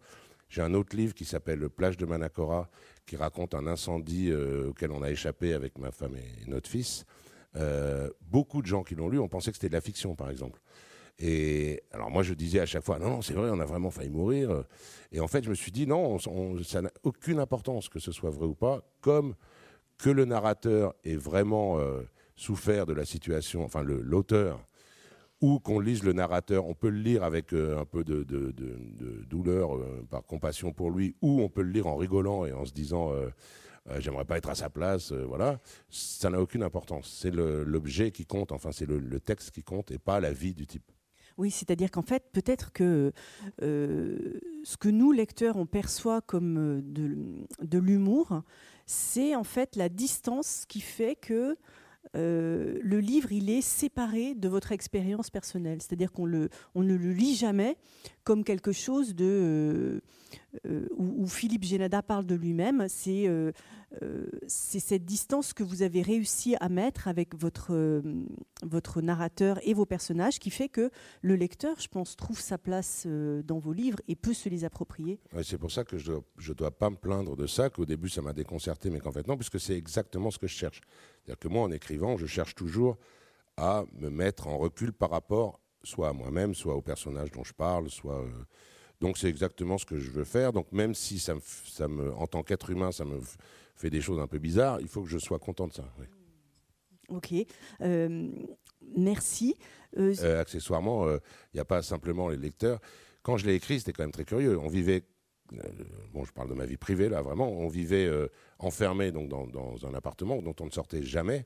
Euh, sauf pour aller faire les courses euh, et emmener le petit euh, une demi-heure au parc. On était tous les trois dans cet appartement qui était vraiment, ça aurait pu très mal tourner, hein. c'est-à-dire c'était vraiment un, drame conjugal, hein, avec violence, etc. et moi, l'écriture qui est ma seule fenêtre vers l'extérieur, qui est la seule chose qui me sort de là, en fait, c'était très spécial parce que là, ma voie de mon issue de secours, ma voie de sortie, c'était en fait je rentrais par la fenêtre pour raconter la même chose. Et pendant deux ans, pendant qu'on s'engueulait, qu'on vivait ça, que je décris, euh, moi en dehors de ça, j'allais, j'écrivais. Et je me disais, là vous avez vu, je dis ma femme, elle est laide, elle, elle, euh, elle suinte la haine et le, mépris, etc. Et je me disais, quand elle va le lire, euh, elle va être furax, quoi.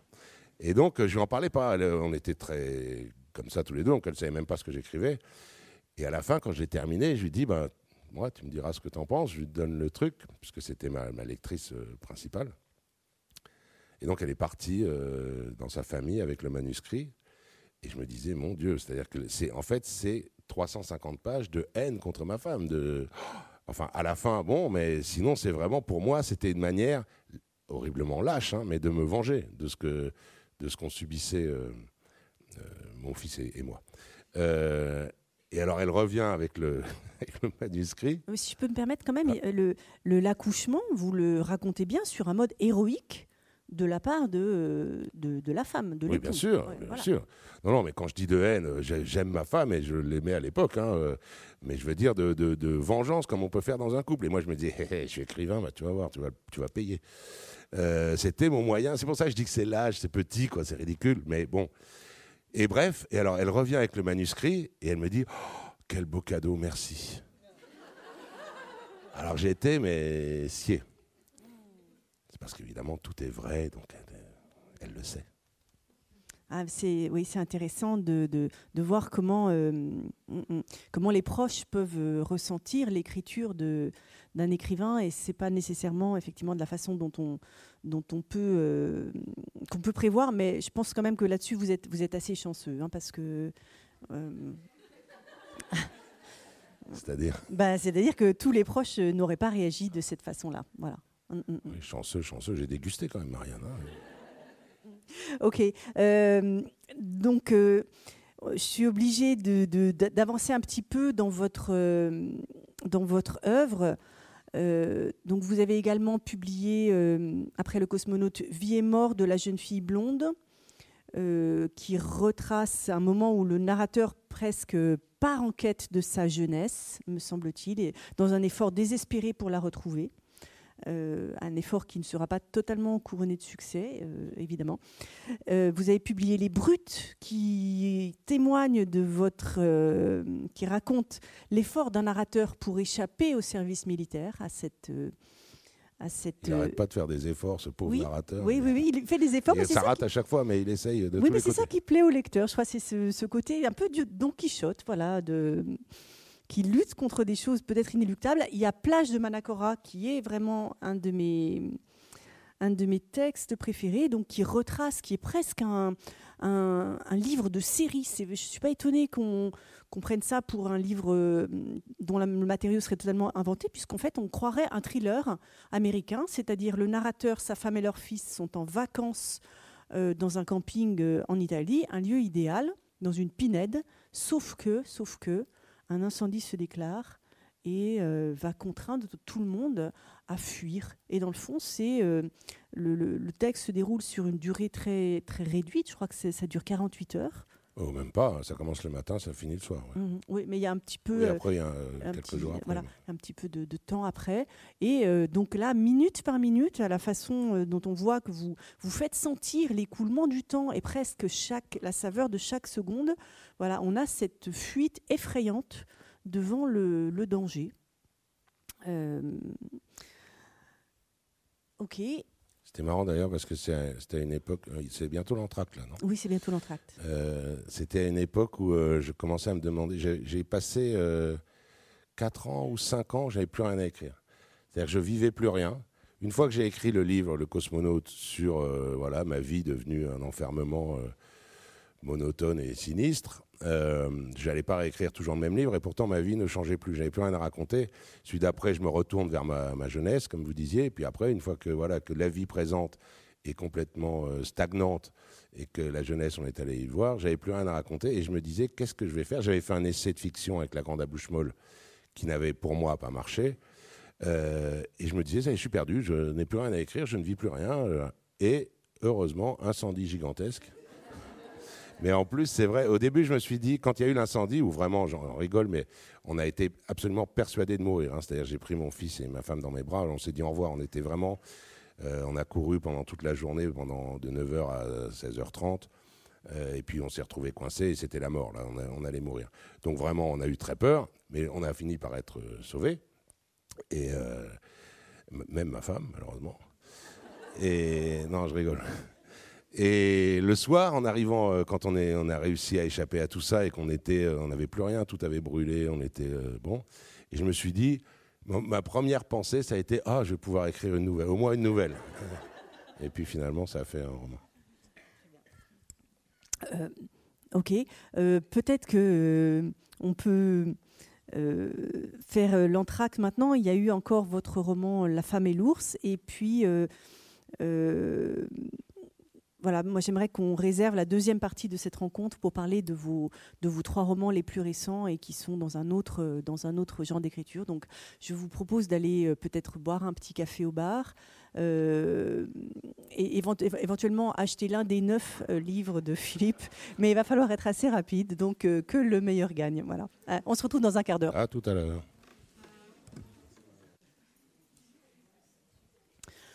Bon, on va on va peut-être reprendre si vous voulez bien, parce que euh, je voudrais qu'on ait le temps de parler des, trois romans les plus récents donc de, Philippe Génada.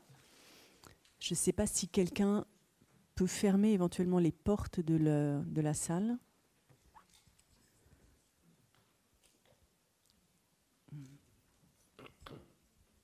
Merci bien. Presque personne n'est parti, ça fait plaisir. oui. Euh, donc Philippe, euh, vous nous avez, euh, nous, nous, sommes arrêtés au moment où vous, vous racontiez le, comment dire le, trouble de l'écrivain. C'est incroyable. L'écrivain, donc c'est quelqu'un qui se retrouvant piégé sur une euh, se retrouvant piégé par un incendie, se frotte les mains en disant génial, je tiens mon prochain roman Non, en fait, justement, j'ai pensé là quand, euh, quand on est sorti, il y a justement quelque chose d'intéressant là-dedans. Moi, j'ai l'impression que ma vie, c'est l'écriture. J'ai l'impression je ne fais que ça. J'écris 7 euh, jours sur 7, du matin au soir. Je ne pense qu'à ça tout le temps.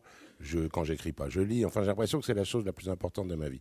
Quand on s'est retrouvé pendant toute cette journée, de 9h du matin à 17h, entouré de flammes, coincé sur une plage au milieu du, feu, je me suis rendu compte après que pas une seconde, j'ai pensé à mes livres. Mais pas une seconde. C'est-à-dire que si on m'avait dit avant, je me serais dit, je suis sur une plage, le feu arrive, je sais que je vais mourir dans la demi-heure qui vient, parce que c'était vraiment une, certitude. Hein. on n'avait plus aucun espoir. Euh, si on m'avait dit ça avant, je me serais dit, ma dernière pensée, ou parmi mes dernières pensées, ce sera, oh, euh, mes livres seront lus après ma mort. Euh. Euh, à France Info, un de nos grands génies euh, nous a tragiquement quittés. Enfin bon. Et ben en fait, j'ai commencé à me souvenir que j'écrivais des livres qu'une fois qu'on était. C'est-à-dire que j'ai pensé qu'à des trucs. Euh, c'est pour ça que je, le livre est construit d'une manière un peu particulière, où j'intercale je, des souvenirs ou des choses avec ma femme ou notre fils ou, ou de, ma, de ma jeunesse. Enfin bon. Parce que pendant toute cette journée, ça n'existait plus en fait. Ça m'a permis de beaucoup euh, relativiser. Euh, dans ces situations-là, c'est ça qu'il y a un, truc, une scène que je décris qui est une vraie scène et que j'ai. Euh, ça m'a touché, mais pourtant on était vraiment dans une, situation très dramatique. Donc on n'était pas seul en fait hein, sur cette plage. Il y avait plein de gens et tout le monde, tout le monde pleurait, les gens se jetaient par terre en priant. Enfin bon, c'était vraiment là. Et à un moment, on, avait tellement chaud euh, il fallait qu'on essaye d'aller dans l'eau. Et ma femme, alors qu'est-ce que c'était? Je crois qu'elle avait une culotte et qu'elle a voulu mettre un maillot de bain. Et donc, alors qu'on était vraiment à une demi-heure de la mort, hein, elle, se, elle enlève sa culotte. Alors je vais mimer.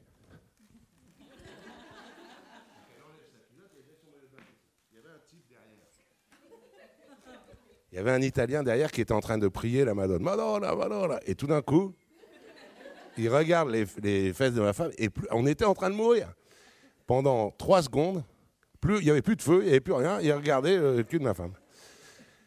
Et donc, euh, moi, par rapport à mes livres, ça m'a permis de beaucoup, beaucoup relativiser, en fait. Et, le... et donc, c'est, blague à part, c'est vraiment le soir, une fois qu'on a été sauvé, le soir à 23h, que tout d'un coup, je me suis dit, euh, j'en ferai une, nouvelle. Mmh. D'accord. Et donc, après, après avoir écrit donc plage de Manacora à 16h30, après avoir euh, publié aussi La femme et l'ours, vous vous tournez vers un style complètement euh, nouveau de, texte, c'est-à-dire qu'en fait, vous vous mettez à écrire euh, des histoires dans lesquelles le narrateur s'intéresse à des affaires criminelles, en fait. donc, il y a trois romans qui sont inspirés de, de cette veine. Il y a Sulac, publié chez Julliard en 2013, euh, qui retrace la vie d'un truand, on va dire, euh, de quelqu'un qui se livre à des braquages, échappe à la police, est pris, s'évade, recommence. un, pas un truand, parce qu'un truand, ça fait fourbe et menteur, un gangster. Un gangster. Mais un gentil. Hein, beau, gentil, intelligent, drôle, doué pour tout, plus que non violent, c'est-à-dire qui non seulement n'a jamais tué personne, évidemment, mais n'a même jamais bousculé personne ou jamais euh, tiré l'oreille de qui que ce soit, euh, mais effectivement qui, braquait des bijouteries. Voilà, donc vous, vous, racontez toute sa vie, euh, et cette, enquête vous a valu d'ailleurs le prix d'une vie du Parisien Magazine. vous racontez toute sa vie, et surtout vous revenez sur les circonstances de sa mort, qui euh, sont toujours, enfin, qui ont été assez troubles et euh, que vous, comment dire, pour lesquels vous proposez une hypothèse, euh, voilà, qui, qui, ne fait pas honneur. Ça, c'est, ah, ça va être trop long d'en parler, mais c'est curieux parce que ça fait aussi partie du. Moi, je c'est pas original, hein, mais je pense vraiment sincèrement que un livre, c'est moitié l'auteur, ou disons deux tiers l'auteur, et, et, le lecteur fait le livre lui-même de son côté. C'est comme pour le cosmonaute comment il est reçu par les gens. Et là, c'est pareil, je ne propose aucune hypothèse, en fait. C'est-à-dire qu'il y a de, sa mort, il est mort en s'évadant d'une prison. Euh, on ne sait pas s'il a été tué ou si c'est un accident. Euh, moi, j'ai ma petite idée, mais j'ai pas voulu la dire dans le livre. Non, mais vous la faites, vous la faites comprendre, je pense. Ah, enfin, ok, moi j'ai cru, j'ai cru que. C'est-à-dire, je mets les deux hypothèses, et je vais vous dire pourquoi je dis non. C'est pas, je, je, suis certain que vous avez pensé que je, je donnais mon avis sur une. Je mets les, deux hypothèses à égalité, tout simplement parce que la famille de, Bruno Sulac, ils sont, toujours là, et donc je voulais pas moi privilégier, par respect pour eux, je voulais pas privilégier ma thèse. Donc je, je mets les deux, c'est-à-dire que pendant trois pages, j'expose une des hypothèses et pendant trois pages l'autre. Et certains lecteurs m'ont dit, euh, par exemple, euh, c'est bien que tu, que tu aies euh, expliqué que toi, ce que tu pensais, c'est qu'on l'avait tué. Et d'autres m'ont dit, je suis d'accord avec toi, c'est un accident, c'est sûr. C'est-à-dire que chaque lecteur, moi j'ai vraiment pris soin d'exposer de, juste les deux, et chaque lecteur, en fonction de ce que lui pense, soit un accident, soit un crime, construit sa fin en fait. Construit sa fin et me, me la prête, c'est-à-dire me prête les mêmes idées que, que lui. Oui, c'est l'exemple le, de la subjectivité du lecteur. Oui. Donc, euh, donc, vous avez retracé le, parcours de Sulac et puis, euh, et puis vous avez publié deux autres romans, euh, La petite femelle, qui, est, qui retrace l'histoire de Pauline Dubuisson. et c'est un fait divers qui a été extrêmement retentissant dans l'après-guerre, puisque son, son, procès a débuté en 1953. Et ce que vous, enfin, ce que vous racontez, me semble-t-il, alors là, là aussi c'est peut-être ma subjectivité de lectrice, c'est qu'en réalité, elle, elle, passe en procès pour avoir tué son amant mais en réalité, euh, ce que vous démontrez, me semble-t-il, dans votre enquête, c'est qu'elle a été principalement condamnée pour une conduite euh, euh, immorale, entre guillemets, pendant l'occupation, c'est-à-dire qu'en fait, on lui a fait payer sa liberté sexuelle. Alors il y a ça, oui, là, c'est pas simplement une interprétation subjective de votre part, il y a ça, et il y a aussi autre chose qui est très important pour moi. Donc elle est passée au tribunal parce qu'elle avait tué son ancien fiancé, ça c'est sûr. En revanche, elle a été jugée, pas pour ça, elle a été condamnée, c'est un crime passionnel, en plus involontaire, je pense, à l'époque, les crimes passionnels pour les femmes, soit c'était acquittement, soit c'était, parce qu'on dit les femmes, évidemment, elles n'ont que l'amour dans leur vie, hein, c'est des, utérus sur pattes, donc euh, quand elles sont déçues en amour, elles tuent, on ne peut pas leur en vouloir. Soit c'était euh, l'acquittement, soit c'était 4 à 5 ans de prison. Elle a été condamnée aux travaux forcés à perpétuité pour un homicide involontaire euh, passionnel, enfin bon. Et donc, moi, je pense deux choses. On lui a fait payer, effectivement, euh, sous l'occupation à Dunkerque, elle avait 14 ans, hein, et c'est son père qui la mettait un peu dans, le lit des Allemands, donc elle a couché avec quelques jeunes matelots allemands euh, entre 14 et 17 ans. Et aussi le fait qu'après-guerre, euh, fin des années 40 et début des années 50, elle voulait, elle ne réclamait pas grand-chose, elle voulait être médecin, elle faisait des études de médecine, elle voulait être médecin, un jeune étudiant en médecine l'a demandé 18 fois en mariage. Elle l'a refusé parce qu'elle savait pertinemment que si elle acceptait sa demande en mariage, elle pouvait laisser sa blouse et prendre un tablier de cuisine, un fer à repasser, et puis elle serait femme de médecin toute sa vie. Et elle disait non, je, préfère travailler moi. Elle voulait être pédiatre. Je veux me marier quand je veux. Elle a eu deux ou trois ou trois ou quatre amants euh, à 20 et quelques années, quoi. Hein. Euh, donc elle disait je veux coucher avec qui je veux, et c'était pas beaucoup, je veux me marier quand je veux, et je veux travailler, moi. Et ça, les vieux messieurs qui l'ont jugé, qui étaient les gens d'avant-guerre, ce tribunal, ce procès, c'est quelque chose d'atroce. Elle est toute seule, c'est une grande salle, elle est toute seule face à toute la société d'avant-guerre et tous les vieux messieurs qui tiennent le pouvoir. Et ils lui font payer euh, les quelques Allemands avec qui elle a couché. On dirait qu'elle est responsable de, la honte de la France, de la, de la défaite de la France et de la collaboration. Tout, elle porte tout. Mais moi, je trouve que c'est très important. On lui fait payer aussi, même si elle revendique pas, même si c'est pas une passionnariat, etc. Elle dit simplement, je préfère être médecin que femme de médecin. Et ça, les gars, les vieux gars, là, ils se disent, oula, ça sent pas bon cette histoire. Qu'est-ce que, il manquerait plus qu'il y en ait plusieurs qui réclament des choses dans ce genre-là. Euh, on est foutu. Et donc, ils ont vraiment, ils ont vu cette femme qui était encore une fois calme et qui simplement ne baissait pas les yeux devant eux, qui ne se tordait pas les mains en pleurant euh, comme faisaient toutes les femmes à l'époque. Euh, quand elles, passaient, quand elles avaient tué leur mari, qu'elles passaient au tribunal, et là, on leur pardonnait. Euh, elle, elle les regardait droit dans les yeux en disant Bah oui, je l'ai tué, voilà, bon. Euh, et puis, euh, voilà, ils sentaient qu'elle symbolisait, elle, elle n'en avait peut-être pas conscience, hein, mais qu'elle symbolisait un changement de société, un basculement de société. Et donc, vite, c'est comme si on, chez soi, on trouve un cafard, on se dit vite, je l'écrase avant qu'ils arrivent à, à 2000. Et donc, ils l'ont écrasé, mais vraiment écrasé. Sauf qu'après, derrière elle, des petites Paulines, euh, il n'y en a pas eu 2000, il y en a eu des... beaucoup. Quoi. Donc vous avez, vous avez publié ce livre avant, euh, avant le mouvement MeToo, mais euh, me semble-t-il, on pourrait considérer que c'est un livre féministe. Bah oui, mais enfin, on me dit souvent, on m'a dit souvent d'ailleurs, ah c'est bien pour un homme, vous êtes féministe. je dis, c'est comme si je vois dans la dans la rue euh, des gens qui, qui, tapent à coups de, de, massue sur la tête d'un roux, si je le défends, ça ne veut pas dire que je suis roussiste. Euh, enfin, moi, ça me semble tellement euh, évident. Enfin, on dirait, quand on, quand on dit vous êtes féministe, on dirait que c'est vraiment une sorte de, de, prise de position audacieuse, courageuse, etc. pour un homme. Mais. Enfin, moi, je vois un être humain qui se fait écrabouiller pour des raisons euh, lamentables. C'est normal que j'essaye de la. C'est tout à votre honneur. Euh, je dirais qu'en fait, euh, c'est particulièrement sensible dans ce livre-là et dans le suivant, La Serpe, me semble-t-il.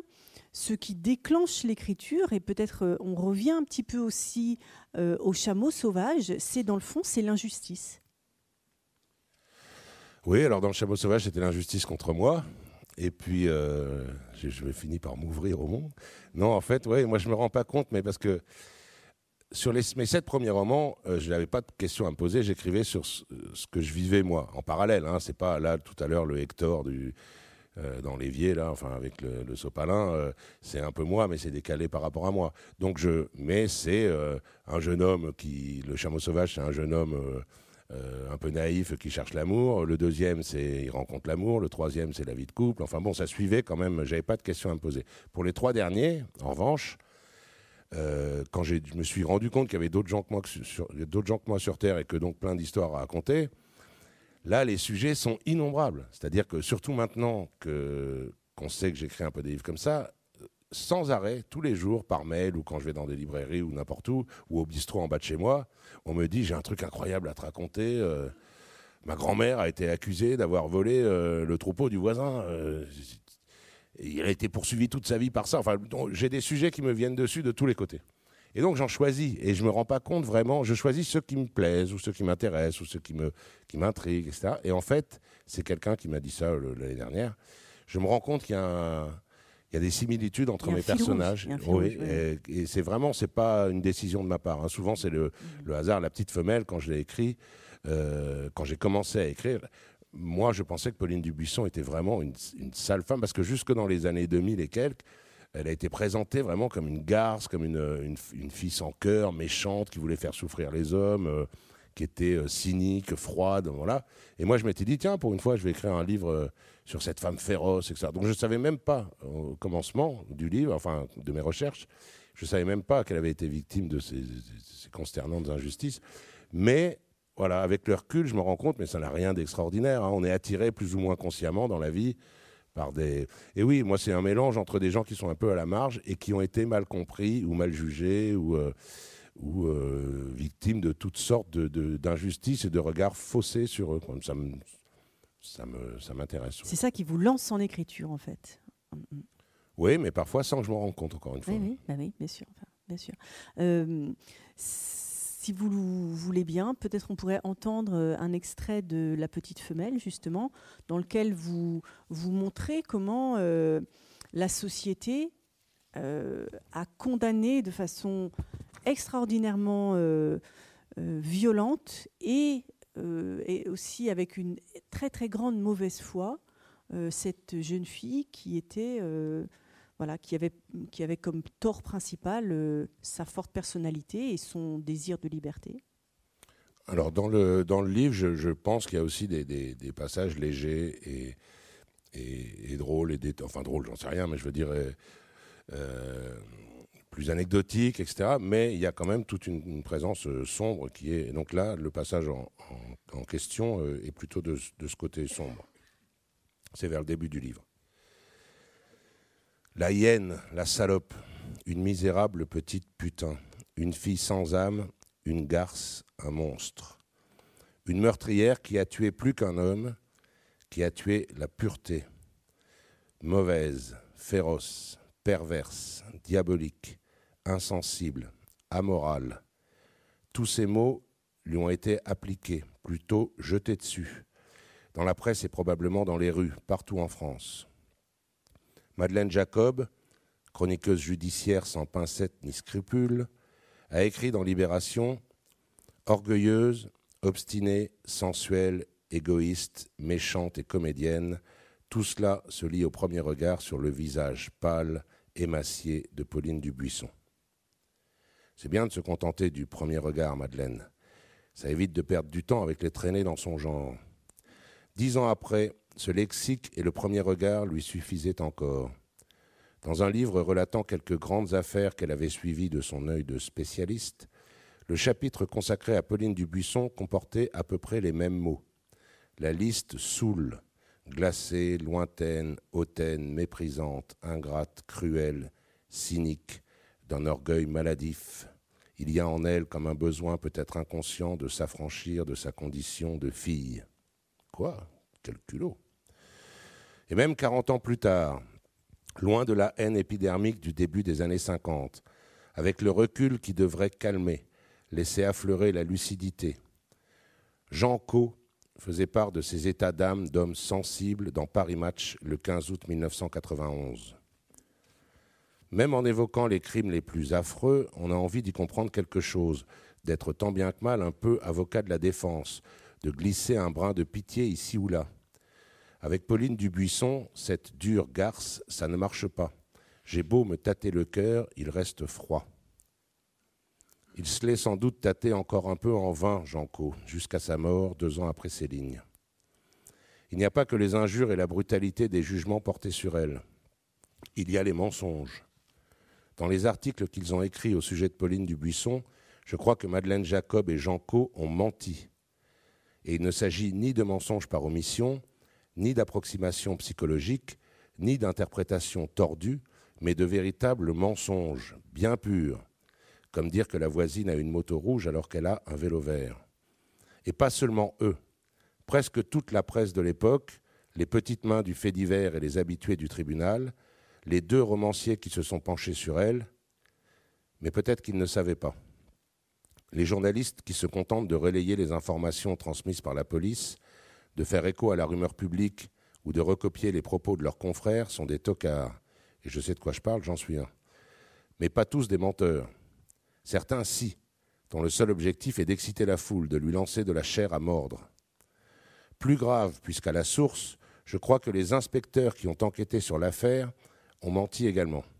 N'exagérons pas, disons plutôt qu'ils ont orienté les témoignages, écarté ce qui les gênait, déformé les faits. Pire, je crois que les avocats et les magistrats qui l'ont jugé, qui l'ont massacré, ont menti. Les défenseurs de la loi, les chevaliers intègres de la justice, je crois qu'ils ont menti sciemment, en toute connaissance de cause, puisqu'ils ont lu le dossier, espérons. Ils ont triché dans l'enceinte du plus grand tribunal de France pour écraser une jeune femme de 26 ans comme une punaise. Dans l'arène du palais de justice de Paris, Pauline Dubuisson a combattu toute seule, en éclaireuse, face à une génération entière, celle d'avant-guerre, face même à des centaines d'années de vertus hypocrites et de domination masculine, face à une société qui ne voulait pas d'elle, qui ne voulait pas des filles comme elle, que le ciel l'en préserve. Elle n'était que ça, une fille, autant dire pour eux presque rien. Mais elle les a regardés droit dans les yeux, les vieux maîtres, vaillamment, irrévérencieuse. Elle n'a jamais baissé la tête, ne s'est jamais tordu les doigts en sanglotant de honte, comme doit le faire une femme. Elle n'a pas poussé de cris hystériques, ni, ni jamais ne les a suppliés de lui pardonner. Et cette résistance frontale, cette insolence les a rendus fous. De rage. Ils l'ont vaincue, évidemment, ils l'ont détruite. Tout un monde l'a vaincue, l'éclaireuse. Mais sans vouloir jouer les sociologues de cafétéria ni les bonnets rêveurs, quand je pense à elle aujourd'hui, c'est-à-dire souvent, je me dis que même si elle n'en a jamais rien su, c'est elle qui a gagné. Il a fallu quelque temps, mais elle s'est démultipliée. Les rues sont pleines de Pauline. Car je ne crois pas qu'elle ait été mauvaise, perverse, insensible et cruelle, comme on l'a si souvent dit. Je crois même qu'elle était l'opposé de tout cela. Je n'en suis pas sûr, car elle est avant tout déroutante, difficile à cerner, à comprendre, si l'on s'en tient aux témoignages de ceux qui l'ont connue, même les plus proches. Les images qu'il donne de Pauline sont contradictoires, voire souvent contraires, et dressent d'elle, juxtaposé, un portrait impossible. Ça ne colle pas. C'est comme si Machin et Bidule, les deux frères de Tartampion, vous jurent l'un qu'elle est brune et l'autre qu'elle est chauve. Il faut que j'essaye de savoir, que j'essaye de la comprendre. Pour essayer de ne trahir ni Pauline ni mon projet, il faut que je sois rigoureux. Et, comme un petit chercheur en blouse grise qui baisse le nez sur son microscope, soucieux des détails. Où se trouve le diable, paraît-il Merci.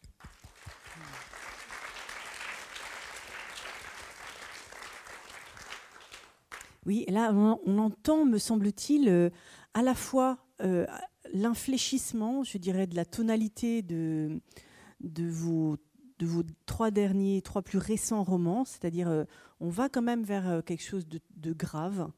Euh, et puis on entend aussi la nouvelle posture du narrateur qui devient un enquêteur et qui va se pencher sur un dossier et dont il va examiner chaque pièce avec le plus grand soin et vous montrez en fait dans, La petite femelle comment en réalité les éléments ont été sciemment déformés, notamment par les journalistes.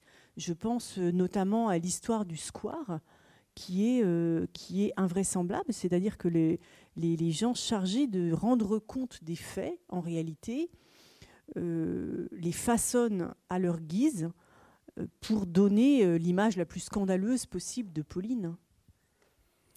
Oui, oui, c'est plus ou moins volontaire, c'est plus ou moins, c'est aussi la répétition, l'histoire du square pour, pour simplifier, enfin pour résumer. Euh, moi, j'apprends dans un premier temps. la première fois que j'ai entendu parler de Pauline Dubuisson, c'est dans un livre sur les femmes criminelles du XXe siècle, où il y avait cinq ou six pages qui lui étaient consacrées. Et j'apprends que quand elle a 13 euh, ou 14 ans, elle, habite à Dunkerque, enfin dans une, ville à côté de Dunkerque, une banlieue de Dunkerque. Dans un square de la ville, elle se baigne nue dans une, euh, dans une fontaine, entourée d'Allemands en uniforme qui la regardent se baigner nue et qui font je ne sais quoi, à 13 ou 14 ans. Je me dis, tiens, c'est quand même curieux, qu'est-ce que c'est que cette histoire en plein jour? Bon. même la nuit, en plein jour. La nuit, on peut. Bon. Euh, je, cherche un peu, en fait, je découvre que c'est pas. Ça, c'est ce qu'écrivaient les, types qui ont écrit le livre en 2010 ou 2012. Euh, je trouve dans des journaux de l'époque, en fait, non, c'est pas ça. Il y a un, garde champêtre ou je sais pas quoi, un policier qui passe dans ce square et derrière un buisson, il la trouve avec un Allemand en, posture scabreuse, en train de se faire grimper dessus par le jeune Allemand. Elle a 13-14 ans. Et elle dit aux flics, de toute façon, foutez-moi la paix, c'est mon quatrième de la journée. Alors je dis, euh, dis donc, elle est... Effectivement, elle est vivace, cette euh, petite. Et donc euh, là, ça, confirme quand même que c'est une fille. voilà. Et puis moi, je creuse, je creuse, je creuse. je vais voir les, archives, je vais voir le, dossier d'instruction aux archives, et je trouve le procès verbal de, ce monsieur policier qui, quand elle avait 14 ans, est passé dans le parc, qui dit aujourd'hui, à 14h48, euh, je suis passé, euh, la jeune euh, du buisson Pauline, 14 ans, était sur un banc en discussion avec un, officier allemand qui allait lui offrir des fleurs, qui s'apprêtait à lui offrir des fleurs, ce qui est devenu qu'il la grimpe comme un furieux derrière un buisson. Euh, et quand je lui ai demandé ce qu'elle faisait là et qu'est-ce que c'était, pourquoi, euh, elle a dit ah ben non mais je le connais, c'est la quatrième fois qu'on se voit, euh, c'est notre quatrième rendez-vous, voilà. Ça, il y a des détails qui ne trompent pas. C'est-à-dire cette histoire de quatrième rendez-vous, la toute première personne à raconter qu'en fait elle est derrière un buisson et qu'elle dit au policier c'est mon quatrième de la journée, c'est Madeleine Jacob qui est une journaliste très sérieuse. C'était la chroniqueuse judiciaire de l'époque, la, la, star de la chronique judiciaire à l'époque. et, c'est elle qui voit, en plus elle parle d'un bouquet de fleurs, elle dit que pendant qu'elle se grimper dessus, il y avait un bouquet de fleurs à côté qui lui avait offert en guise de paiement de je sais pas quoi. Euh, et donc ça, elle a lu, elle, ce truc-là. Et qu'est-ce qu'elle fait? Elle le change en... Je ne sais pas pourquoi elle, elle, elle, en voulait tant à cette, à cette gamine et puis à cette jeune femme lors du procès. Euh, voilà. Et puis après, petit à petit, c'est déformé. Moi, j'ai lu des trucs complètement hérissants. Ils étaient trois Allemands dans un, derrière le buisson avec elle. À un moment, ils étaient dans une sorte de trou. Il y a comme en plein milieu d'un square. Tout d'un coup, ça ne choque personne. Il y a comme un grand trou et ils sont au fond du trou. Enfin, c'est des, animaux, quoi. Alors que voilà, à la base, c'est juste. Alors, euh, à 14 ans, on se fait pas compter fleurette par un, matelot allemand, mais bon, euh, voilà, il se trouve qu'il lui offrait des fleurs et que c'était très poli et qu'elle est partie et ils sont partis tous les deux, voilà.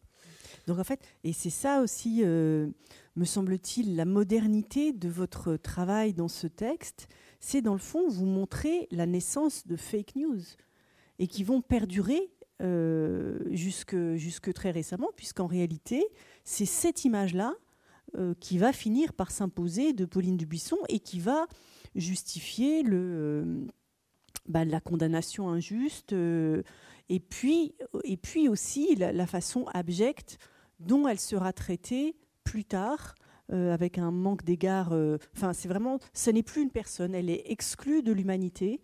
Euh, voilà, je ne raconterai pas la fin, mais vous réhabilitez cette, cette, jeune femme envers qui la société s'est montrée d'une extrême injustice. Oui, tout en, tout en ne la présentant pas comme une sainte. Hein. Je dis simplement n'était pas le monstre qu'on a, qu'on a présenté, c'était une femme avec des défauts et des qualités. Et non plus la société, moi je me mets dedans, hein. c'est-à-dire que le, les journalistes, l'opinion publique, tous ces gens-là, c'est-à-dire c'est, c'est très simple, avec 50 ans de, de, recul ou d'avance, enfin 50 ans plus tard, quoi, de, dire oh là là, mais à l'époque, vraiment, c'était des, les, gens l'ont jugé. On fait pareil, hein, on fait exactement pareil aujourd'hui. Euh, les journaux, il y a des journalistes très intègres et puis d'autres qui. Cette Madeleine Jacob, c'est très curieux parce que c'était vraiment une femme bien. Hein. c'était une femme qui a, qui a défendu. Elle était plutôt toujours du côté de l'accusé dans les procès. C'est-à-dire qu'elle a défendu. Euh, elle a fait des chroniques judiciaires qui ont aidé à, à, faire acquitter ou à atténuer la peine de certains accusés. Et elle, on ne sait pas, elle avait l'outil en main et pour une raison ou une autre, euh, n'appréciait pas cette femme, euh, peut-être parce qu'elle symbolisait ou je ne sais quoi. Enfin bref. Mais je veux dire, je, ne dis pas c'est la société, les journalistes et la société sont des méchants monstres et Pauline Dubuisson était un ange. J'essaye juste, modestement, de, rééquilibrer l'ensemble. oui, tout à fait. Et, donc, me semble-t-il, ce que vous mettez euh, à jour dans, La Petite Femelle, c'est justement, et c'est ça qui est intéressant, c'est un processus, c'est un mécanisme qui est tout à fait à l'œuvre encore aujourd'hui dans la société, avec des moyens différents, je pense aux réseaux sociaux, mais à un moment donné, euh, il y a une espèce d'emballement sur quelqu'un, et, euh, on peut raconter n'importe quoi. Euh, comment dire, on s'éloigne de la vérité et on n'est plus du tout dans, quelque chose qui est ancré sur des faits, mais les gens partent dans, un, dans une haine sur, sur du fantasme. voilà, et je trouve c'est intéressant que vous replaciez ça dans le contexte des années 50, euh, de façon à ce qu'on voit, euh, parce qu'on voit peut-être plus nettement, avec cette distance dans le temps, euh, ce qui se passe, enfin le mécanisme tel qu'il peut encore se, produire aujourd'hui. Alors je change un petit peu de sujet. vous aviez fait une incursion, vous, avez publié vos premiers livres chez Julliard.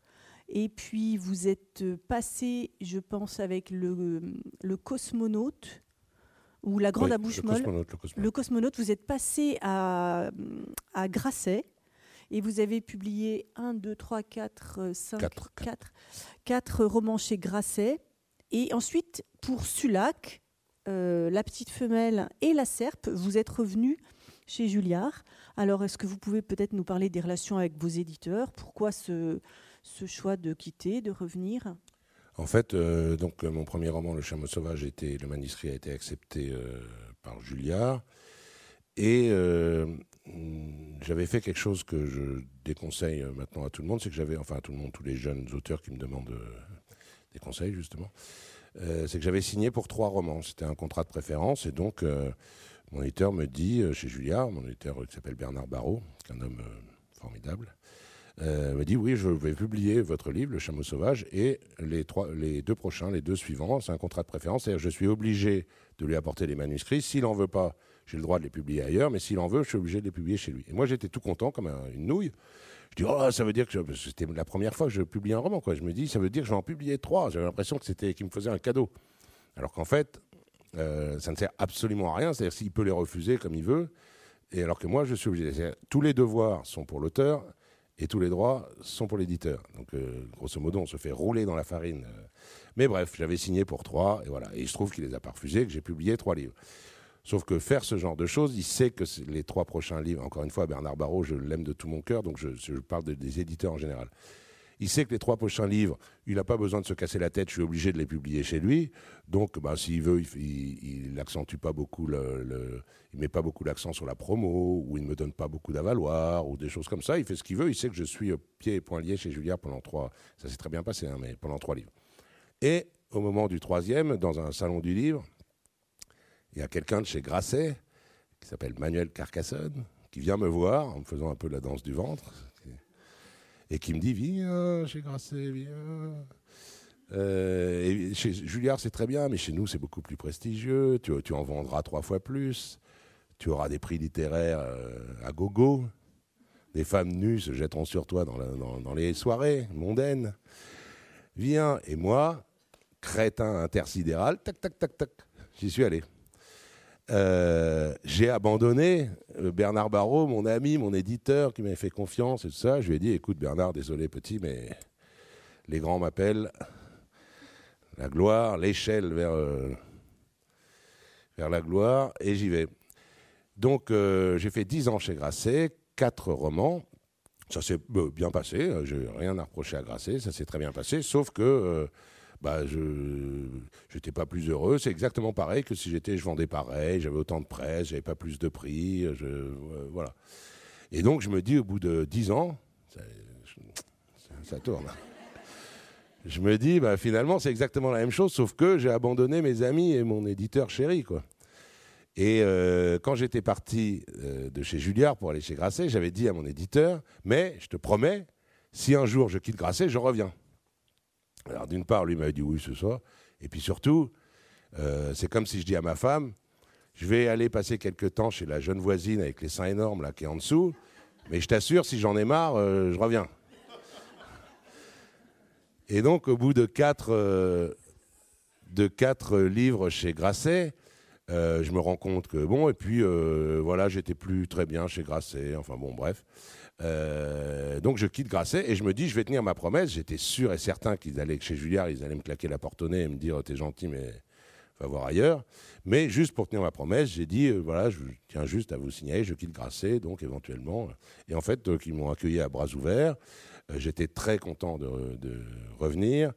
Euh, c'est là d'ailleurs que les livres se sont mis tout d'un coup à marcher, que j'ai eu des prix, que donc c'est exactement tout l'inverse de ce que je pensais, enfin de, de ce que m'avait dit le fourbe serpent de chez Grasset, que j'aime bien aussi, hein, Manuel Carcassonne. Et donc voilà que moi j'avais euh, un peu bêtement, comme, un, comme un petit garçon, je m'étais laissé attirer par... voilà. Et donc je suis revenu chez Julliard et je n'en bougerai plus. Et c'est donc chez Julliard que vous avez publié votre roman La Serpe, qui vous a valu le prix Femina. Euh, et donc, euh, ce roman est encore du côté du judiciaire euh, et du fait divers, puisqu'il il raconte une histoire extraordinaire. Il raconte un moment de la vie de l'écrivain qui a écrit Le salaire de la peur. Vous connaissez au moins deux noms, me semble-t-il le, roman, puisqu'il a été adapté au cinéma par, par Clouseau.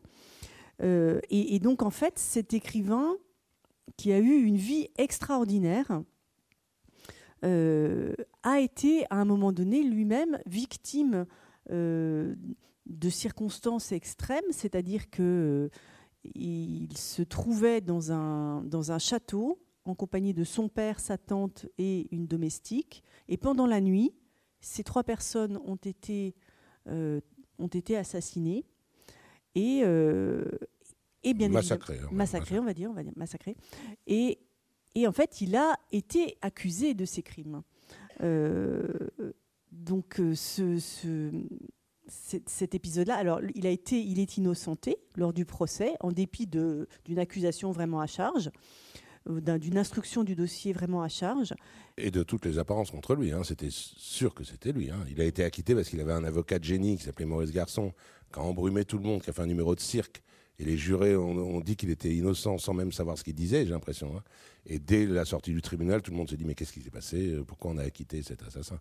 Donc il a été acquitté, mais plutôt grâce à une prouesse, un exploit de son génie d'avocat que euh, par des démonstrations quelconques de son innocence, parce que c'était l'évidence même, enfin, on aurait pu mettre ses deux bras à couper que c'était lui l'assassin. Oui, enfin là vous montrez aussi, me semble-t-il, euh, à nouveau dans votre rôle d'enquêteur, vous montrez à quel point euh, il y a une espèce d'hystérie qui s'empare de tout le monde et l'affaire est dans le sac, si je peux dire, avant même le, procès. C'est-à-dire que pour tout le monde, c'est bien évident que c'est Henri Girard qui est qui est le, coupable. Et puis, euh, et, là encore, c'est parce que c'est quelqu'un qui, dans le fond, a une mauvaise réputation. Donc, c'est sur sa réputation qu'on le, qu'on le juge oui.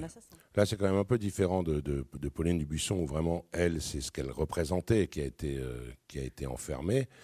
Euh, lui, bon, il a une mauvaise réputation, c'est un sale gosse, mais c'est aussi, il faut reconnaître que tout, pour, pour, pour dire ça en quelques mots, donc c'est une riche famille, ils sont dans un château, lui c'est le sale gosse, il a 20 ans, il dépense euh, tout l'argent qu'il a, il n'arrête pas de demander de l'argent à son père, quand on lui refuse, il fait des caprices terribles, des colères terribles. Un soir, ils sont quatre enfermés dans le château, tout est fermé de l'intérieur, et le lendemain matin, il y en a trois qui sont massacrés à coups de serpe, et lui qui se réveille et qui dit Oh, euh, il n'y a, pas, eu d'effraction. Quand les policiers arrivent, il se met au piano, il joue la marche funèbre. Euh, on retrouve une serpe ensanglantée. La voisine dit oui, c'est le jeune homme. Hier, il est venu m'emprunter la serpe. Je ne sais pas pourquoi, il ne m'a pas donné de raison. Enfin bref, pour le coup, on ne peut pas mettre sur l'opinion publique le, reproche, l'opinion publique et les policiers, hein, le reproche d'avoir pensé que c'était lui. C'est-à-dire que vraiment, ça ne peut être que lui. En fait, non, mais en apparence, vraiment, ça peut être que lui. Et c'est pas tellement ce qu'il a présenté. Oui, oui, on peut dire, ça se passe dans, le Périgord, dans une zone de campagne. Lui représente le Parisien. C'est sous l'occupation, donc euh, il a de l'argent alors que tout le monde se prive, etc. Il y a, ça, il y a euh, Paris contre campagne, argent contre euh, pauvreté, etc. Il y a aussi, pour être honnête, il ne faut pas être de mauvaise foi. Hein. C'est-à-dire que moi, si j'arrive le premier dans ce château, je, je, suis prêt à parier à 98% que c'est lui le coupable. Oui, enfin, vous montrez aussi comment l'enquête a été euh, bâclée, salopée euh, et, faite. Enfin, comment, comment là aussi il y a eu de la manipulation Oui, c'est là le problème en fait, c'est que pendant le, quand on arrive, qu'on découvre cette scène que je viens de décrire là, c'est sûr que c'est lui. Pendant deux, trois jours, on peut être convaincu que c'est lui, et puis au fur et à mesure, quelques petits trucs qui clochent, qui vont pas, apparaissent de plus en plus. Et là, c'est là l'erreur de, enfin l'erreur, oui, l'erreur volontaire des policiers, des gendarmes, du juge d'instruction et des journaux, c'est que plus il y a de trucs qui clochent, plus on vite on les balaye pour ne garder que. Mais au début, euh, c'est une réaction normale. Après, c'est vrai que le, but d'une enquête aussi, c'est de, de voir ce qu'il ce y a à voir, de voir ce qui se présente et pas de tout écarter. Pour, euh, ils ont enquêté uniquement à charge au détriment de, tout le reste qui devenait pourtant de plus en plus présent et qui aurait dû devenir de plus en plus encombrant pour le juge d'instruction et les policiers et qui se sont débrouillés pour l'écarter. Et donc, euh, là encore, je ne veux pas euh, spoiler le, livre, mais ce qui est extraordinaire, c'est que vous reprenez l'enquête et vous nous, là, vous identifiez très clairement, me semble-t-il, un ou des coupables, enfin principalement un coupable, et dont il est évident pour le lecteur que c'est bien lui. Or, il faut savoir que cette affaire, en réalité, n'a jamais été élucidée.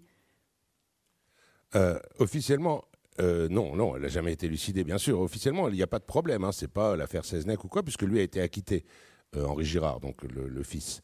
il a été acquitté pour des mauvaises raisons, c'est-à-dire pour une raison de purement de forme de son avocat qui a été brillant, mais il a été acquitté parce que moi on m'a souvent dit oh là là mais ils vont peut-être ouvrir le dossier. Non, il a été acquitté, il a été acquitté. Ça n'a jamais été élucidé parce que tout simplement parce que le, lui une fois acquitté a déposé plainte pour qu'on trouve contre X pour qu'on trouve le, véritable coupable, sauf que le juge d'instruction et les policiers, c'était les mêmes que pour lui, et donc ils ont refusé. ils ont fait semblant d'accepter, mais euh, il n'y a jamais eu d'enquête, donc euh, non, on n'a jamais trouvé euh, qui était le qui était le vrai coupable. Et d'ailleurs, moi, je me rendais compte en écrivant le livre, parce que, comme vous dites, moi, je, pointe du doigt discrètement, je ne vais pas faire ce que je reproche aux policiers d'avoir fait, mais je pense avoir trouvé le, véritable coupable, mais en, vérité, ce n'est pas important. Moi, mon but, c'est pas de dire c'est lui, c'est de dire c'est pas lui. C'est-à-dire que je, c'est plus important pour moi de, défendre Henri Girard que d'accuser euh, le voisin euh, Tartemol qui, d'après moi, est le coupable. Et de toute façon, ça ne sert à rien. C'est passé, c'est passé. Je ne me vois pas du tout en, en dénonciateur. Enfin, ça ne servira à rien. Autant ça me semble servir à quelque chose, même ça ne sert à rien. Hein. Ça me semble servir à quelque chose, parce que je ne suis pas mystique, mais de, de, de, laver un peu la mémoire de Pauline Dubuisson ou d'Henri Girard, qui ont été toute leur vie considérés comme des monstres. Euh, autant accuser quelqu'un, je, ne vois pas quoi, ce que ça change rien. Non, mais ça a du sens quand même de, euh, bah, de résoudre cette énigme, puisque vous le, vous le dites, c'est un mystère incroyable. Ils sont enfermés dans le château et puis euh, le matin, il y en a trois qui sont massacrés. Et là, c'est presque un jeu, je veux dire. C'est presque. Moi, ça me rappelle dans Pif, il y avait les énigmes de Ludo Détective. J'aimais bien faire ça. Ou je lisais Agatha Christie, pareil. Voilà. C'est presque un jeu. Ça n'a pas de grande valeur humaine, etc. Moi, ça m'amuse de résoudre cette énigme comme au Cluedo, ou voilà. Euh, après, la mémoire de Pauline Dubuisson ou d'Henri Girard ou de Bruno Sulac, ce sont des choses qu'on ne peut pas mettre sur le même plan. Mais c'est vrai que moi, j'ai pris un, plaisir d'enfant, un truc euh, vraiment euh, aigu excitant, à, quand j'allais fouiller dans le dossier, à trouver tout d'un coup la toute petite preuve qui fait que tout le monde s'est trompé et que. En plus, ça dépend, c'est exactement ce que j'aime. Tout à l'heure, dans le truc sur Pauline Dubuisson, je dis qu'il faut que j'aille dans les détails. Et là, moi, quand je me suis penché sur le dossier d'enquête de la, de la Serbe, donc de ce triple meurtre dans le château, euh, c'est un énorme dossier et j'espérais dedans trouver des petites choses euh, euh, insignifiantes qui auraient échappé aux enquêteurs de l'époque, plus ou moins volontairement. Et en fait, par chance, c'est exactement ce que j'ai trouvé, c'est-à-dire que ce qui permet pour moi de résoudre l'énigme, c'est une toile d'araignée et une goutte de rosée. C'est-à-dire qu'il n'y a pas plus friable, plus impalpable, plus insignifiant qu'une une toile d'araignée sur une fenêtre et une goutte de rosée sur un. Je dirais pas sur quoi, parce que sinon ça. Euh, donc voilà, donc c'est bien tombé parce que j'ai trouvé exactement ce que je cherchais, des toutes petites choses de rien du tout, mais qui ont des conséquences pour moi euh, beaucoup plus vastes et solides. Oui, et donc le, voilà, le, votre éditeur dans la collection de poche euh, a choisi de, rappeler le jeu du. C'était le Cluedo, je crois. voilà, avec avec euh, des personnages morts dans, les différentes pièces du château. Et c'est vrai que euh, l'enquête a une dimension ludique. Et en fait, l'enquête, elle tient euh, à l'intérieur d'un voyage que votre narrateur enquêteur fait, un voyage en voiture qu'il fait de Paris vers la Dordogne. Et donc, il séjourne en Dordogne, il va voir le château, il explore les lieux, il rencontre voilà, des documentalistes qui vont l'aider, des archivistes qui vont l'aider dans son, dans son enquête. Et euh, à la fin du, roman, il rentre, il retourne sur Paris en nous ayant fait reparcourir à la fois euh, ce qui s'est passé, le procès, et puis en nous ayant résolu l'énigme. Donc en fait, il y a cette structure à l'intérieur d'un voyage du narrateur. Et c'est lors de ce voyage du narrateur que euh, il vit à nouveau peut-être une aventure un peu euh, don quichotesque dans un, moment donné où il se résigne à aller dîner. Euh, c'est une aventure. c'est du tout petit Don Quichotte. Hein, c'est du tout petit Don Quichotte, mais voilà, on, vous racontez d'une façon avec votre style d'autodérision, une toute petite aventure du narrateur vous allez peut-être euh, nous le, lire. Donc en fait, moi je suis vraiment allé à Périgueux pour enquêter parce que les, archives sont là-bas, c'est les archives de la Dordogne. Euh, je suis pas très à l'aise euh, en dehors de Paris. Donc j'ai un peu forcé le trait du, Parisien. Moi, mon, personnage dans le livre va enquêter sur place en forçant un peu le trait du Parisien mal à l'aise qui a peur de se faire attaquer par les autochtones sauvages. Euh, et donc il va dans un restaurant chinois en se disant au moins là c'est des Chinois, ils sont encore plus étrangers que moi ici, euh, ça devrait aller. Et puis ben, pas, terrible. À Périgueux, je finis par trouver où manger. Je m'installe plus seul que jamais dans un petit restaurant chinois éclairé au néon blanc, très blanc.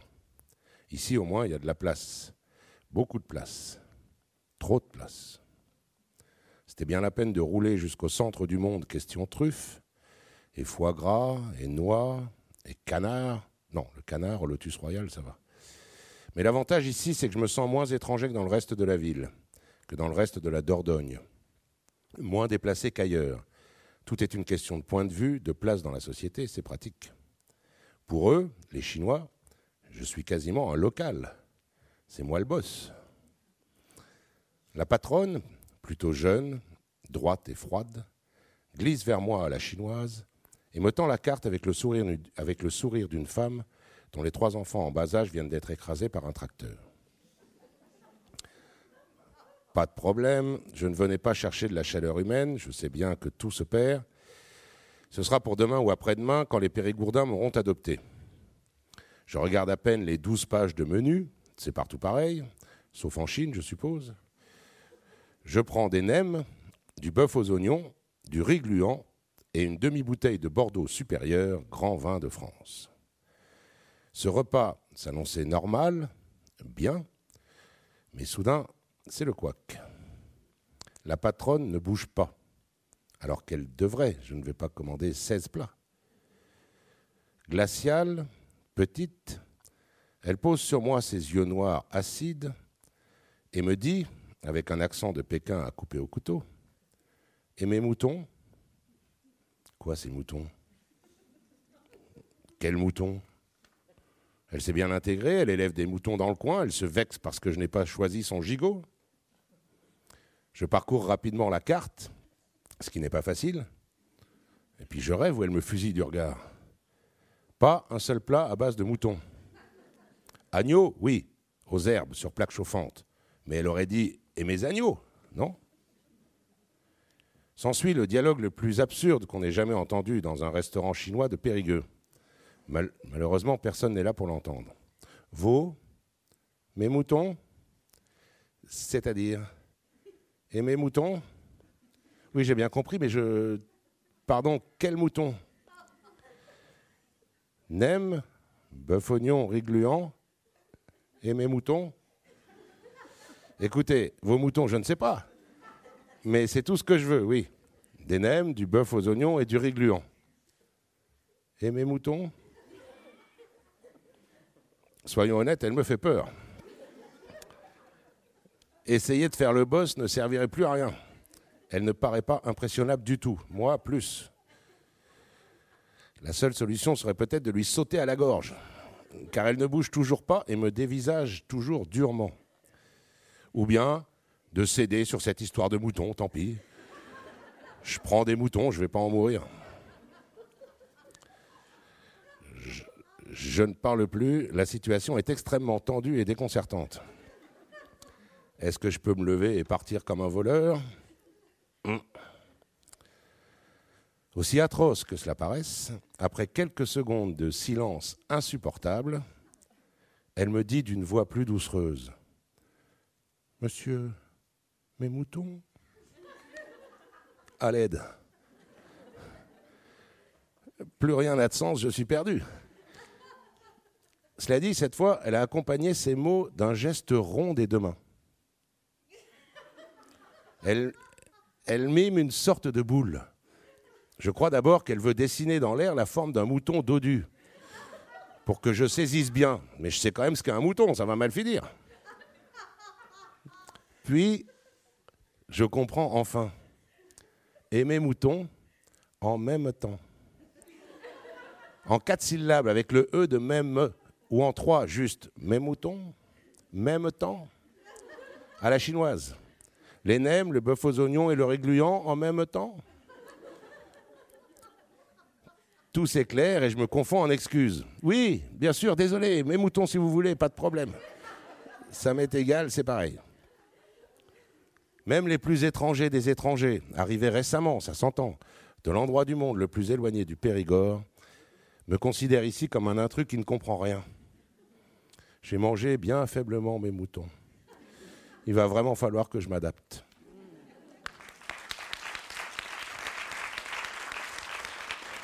Merci.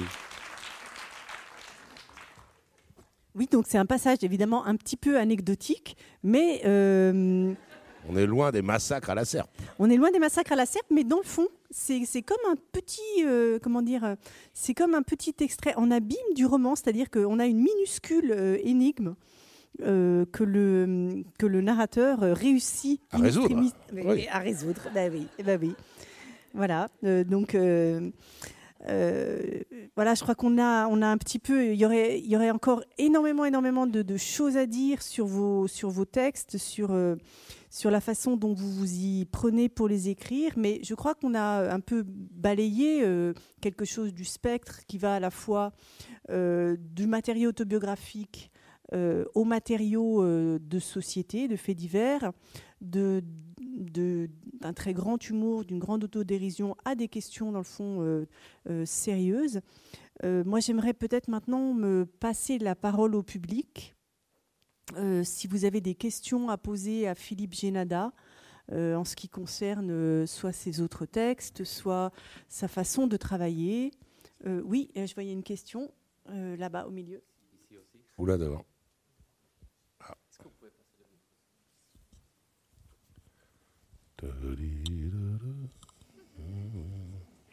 Merci.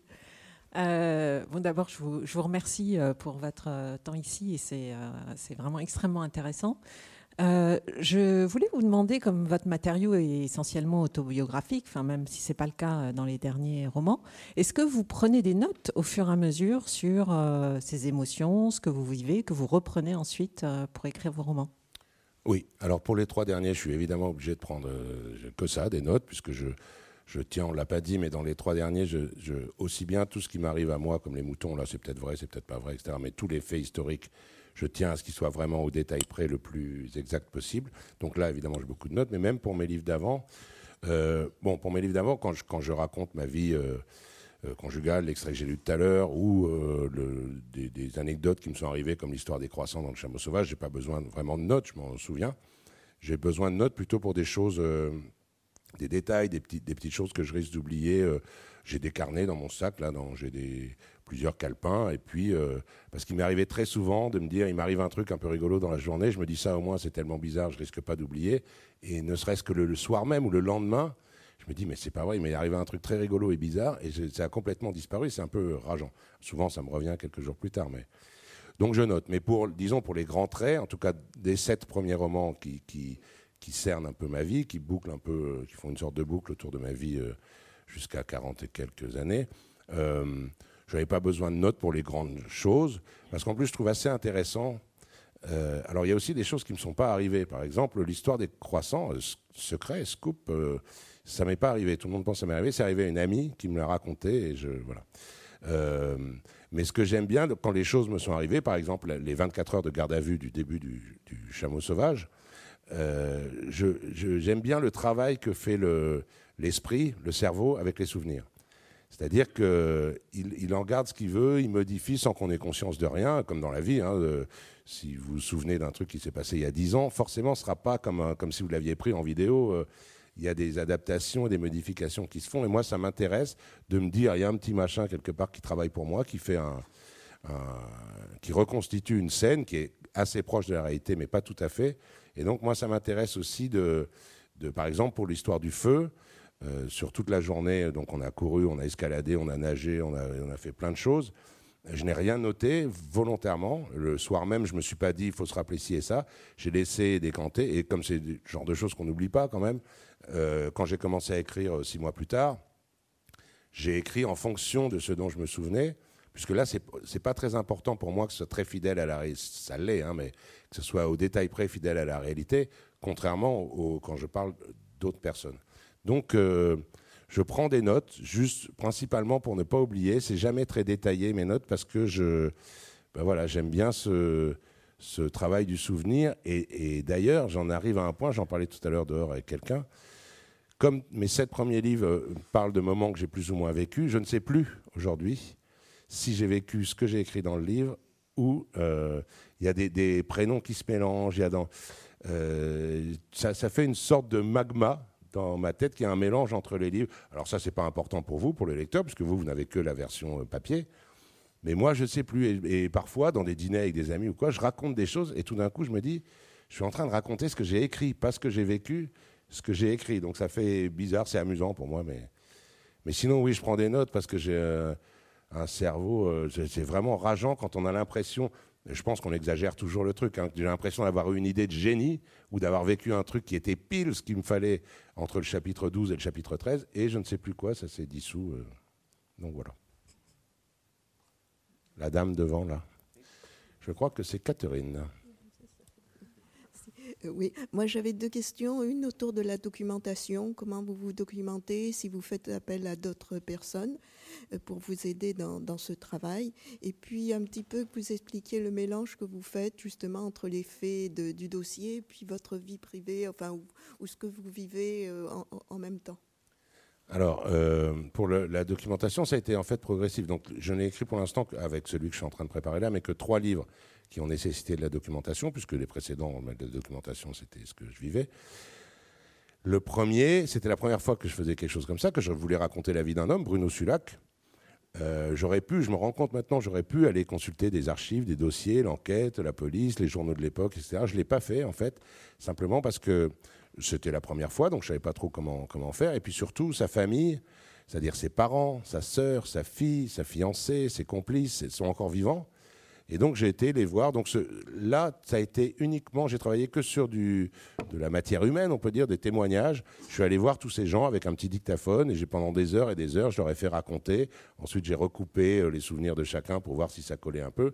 J'ai travaillé comme ça. Pour quand je me suis décidé à écrire un livre sur Pauline Dubuisson, ça se passe dans les années 40-50, il n'y a plus personne de vivant. Et s'il y a encore des gens de vivants, quand on s'appelle Dubuisson pour les retrouver, euh, son frère s'appelait Jean-Pierre, j'ai cherché un Jean-Pierre Dubuisson, j'en ai trouvé 837. Euh, Donc je ne savais pas du tout qui. Donc j'ai renoncé à essayer de retrouver des petits neveux ou des choses comme ça.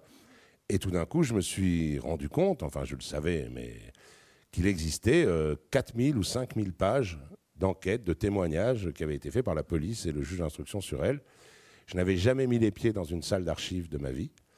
Euh, je, même, je pensais que c'était réservé à des grands chercheurs, des savants. J'y suis allé, mais comme euh, si j'avais pu me déguiser en souris, alors les souris dans les salles d'archives, c'est mal vu, mais j'étais vraiment très intimidé. J'ai même demandé à mon éditeur s'il me fallait une sorte de lettre de recommandation qui certifie que j'allais faire un livre qui serait publié lui à telle date, etc. Alors qu'en fait, c'est très ouvert. J'étais très surpris. Hein. Les gens des archives n'attendent que ça. C'est-à-dire que leur vie entière est consacrée à conserver des vieux papiers dans l'espoir qu'un jour quelqu'un va s'y intéresser. Donc quand on arrive, c'est Oh Venez, un café, un toast. Enfin bon, j'exagère, mais vraiment, on est très très bien accueillis. Et donc voilà. Et après, et là, je me suis découvert une passion mais folle. C'est-à-dire que je pourrais passer ma vie dans les, dans les salles d'archives, dans les vieux dossiers, dans les. J'adore ça. Donc pour la, SERP, le livre suivant, ça a été un plaisir. En plus, Pauline Dubuisson, c'est à Paris. Euh, donc j'allais aux archives, puis je revenais le soir chez moi. Là, c'est à Périgueux. Je suis vraiment parti une semaine. J'étais euh, là-bas comme, si je retournais. En plus, j'ai pas de téléphone portable. Donc quand je pars de chez moi, euh, personne ne sait où je suis, personne ne peut me joindre et je peux joindre personne. Et là, le fait d'aller à Périgueux et de vivre pendant une semaine au milieu de ces vieux dossiers, j'ai eu vraiment l'impression, un peu simplette, mais sincère, de revenir en 1940. J'étais, c'est-à-dire pendant une semaine, je baignais là-dedans, dans les journaux d'époque, dans les papiers d'époque, les photos, les photos des crimes, enfin bon. Euh, donc voilà. Donc euh, mes, sources de documentation pour cette nouvelle euh, génération de livres que j'écris, c'est donc les archives, les journaux d'époque. Grâce à Internet, c'est très facile de se procurer, soit de consulter, soit de se procurer les journaux de 1942 ou de 1961 ou 56. Euh, et puis, ben, toute la documentation, s'il y a eu des livres écrits là-dessus, etc. Après, ça, ça constitue ma matière première. Ça, c'est là-dessus que je travaille pendant à peu près un an. Ensuite, quand j'ai tout, quand j'ai quelque chose de bien solide, de bien précis, documenté et bien organisé, je commence à écrire. Et c'est là que je dois trouver.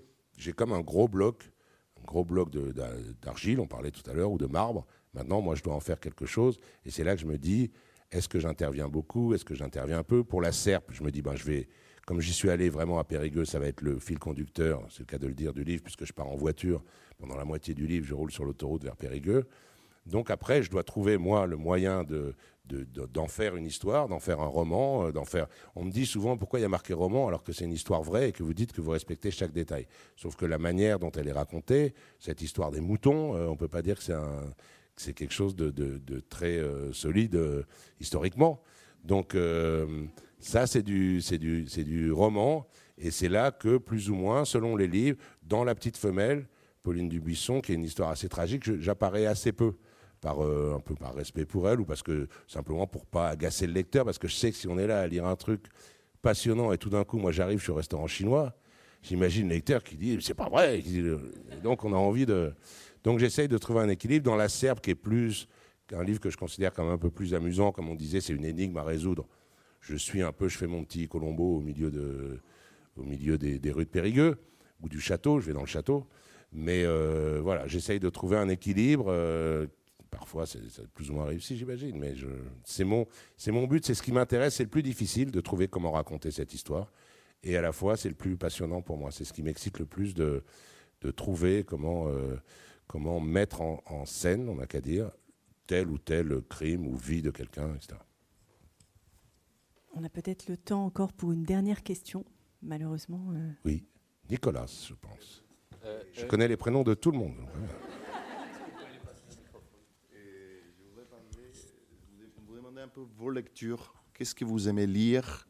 Quels livres vous inspirent Est-ce que vous avez des, des auteurs d'échevet, etc. Alors je lis, euh, évidemment, je lis euh, beaucoup, enfin moins que je voudrais, parce que aussi je vais au bistrot et je regarde la télé. Hier soir, il y avait Colanta, c'était vachement, je, je conseille. Euh, mais voilà, c'est mon, mon, occupation dans la vie. Et alors, ben, c'est très, selon les périodes de ma vie, ça fait, je ne suis plus tout à fait un bambin. quand j'ai commencé tout à l'heure, je disais que je lisais rien jusqu'à 22, 23 ans. Et quand tout d'un coup j'ai commencé à lire, euh, par une sorte de réflexe naturel, j'ai d'abord lu plein de classiques. Euh, ben, Proust, c'est un des premiers, des premiers livres que j'ai réellement lus, euh, La recherche du temps perdu. Et puis tous les classiques. Et puis petit à petit, je crois qu'inconsciemment, je, lisais ce dont je pensais avoir besoin pour ma vie hein, personnelle, puisque je ne pensais pas, pour moi en tant qu'homme, pas en tant qu'écrivain. Et puis petit à petit, on accepte qu'on peut aussi lire pour le simple plaisir. On a moins de scrupules. Moi, j'avais à l'époque où je lisais Proust et Flaubert, etc. J'étais un peu embêté de lire des livres un peu faciles ou un peu rigolos, ou je sais pas quoi. Je me disais, oula. Et en fait, on, accepte. Maintenant, je lis beaucoup de romans policiers, par exemple, pour vous répondre. Je lis énormément de romans policiers. Euh, surtout des années. Euh, j'aime beaucoup les romans policiers des années 40-50 américains. Euh, je lis quelques contemporains, mais pas beaucoup. Et l'avantage avec les romans policiers des années 40-50, c'est qu'il y en a des centaines. Donc, quand on aime ça, on peut s'en repaître. Et puis, je lis toutes sortes de choses. J'aime. Enfin, c'est comme un peu comme les gens, quoi. C'est-à-dire, je n'aime pas que des boulangers ou que des, des gens qui ont bac plus 8. Et les livres, c'est pareil. Je lis beaucoup de romans policiers. Je lis, euh, je sais pas, j'aime euh, euh, Bukowski, j'aime bah, Proust, j'aime beaucoup Diderot. Il y a un livre qui est un peu le seul livre que je relis régulièrement. Parce que je relis pas de livres. Il y a des gens qui relisent des livres. Marianne me dit je vais relire, je vais relire vos livres pour le pour la rencontre. Pour moi, c'est une perte de temps. J'ai l'impression que ce sont des livres que on ne lira pas. Moi, je me dis dans ma vie, j'ai 8535 euh, livres à lire, selon ma durée de vie euh, prévue. Si j'en relis, ça veut dire que j'en ai plus que 8533 ou 532. Donc il y a des livres que je ne vais pas lire au bout du compte. Donc je ne relis pas, sauf un qui est Jacques le Fataliste de, de, Diderot, qui est vraiment, qui pour moi est mon manuel d'écriture et de littérature, et que donc je relis dès que j'ai des petites euh, faiblesses. Mais sinon, c'est très éclectique et très varié, évidemment, heureusement. Philippe, on vous écouterait parler pendant des heures, euh, mais je, crois que on va devoir mettre un terme à cette rencontre. Euh, euh, un immense merci pour tout ce que merci vous, nous avez apporté. Marianne. Merci Marianne. merci.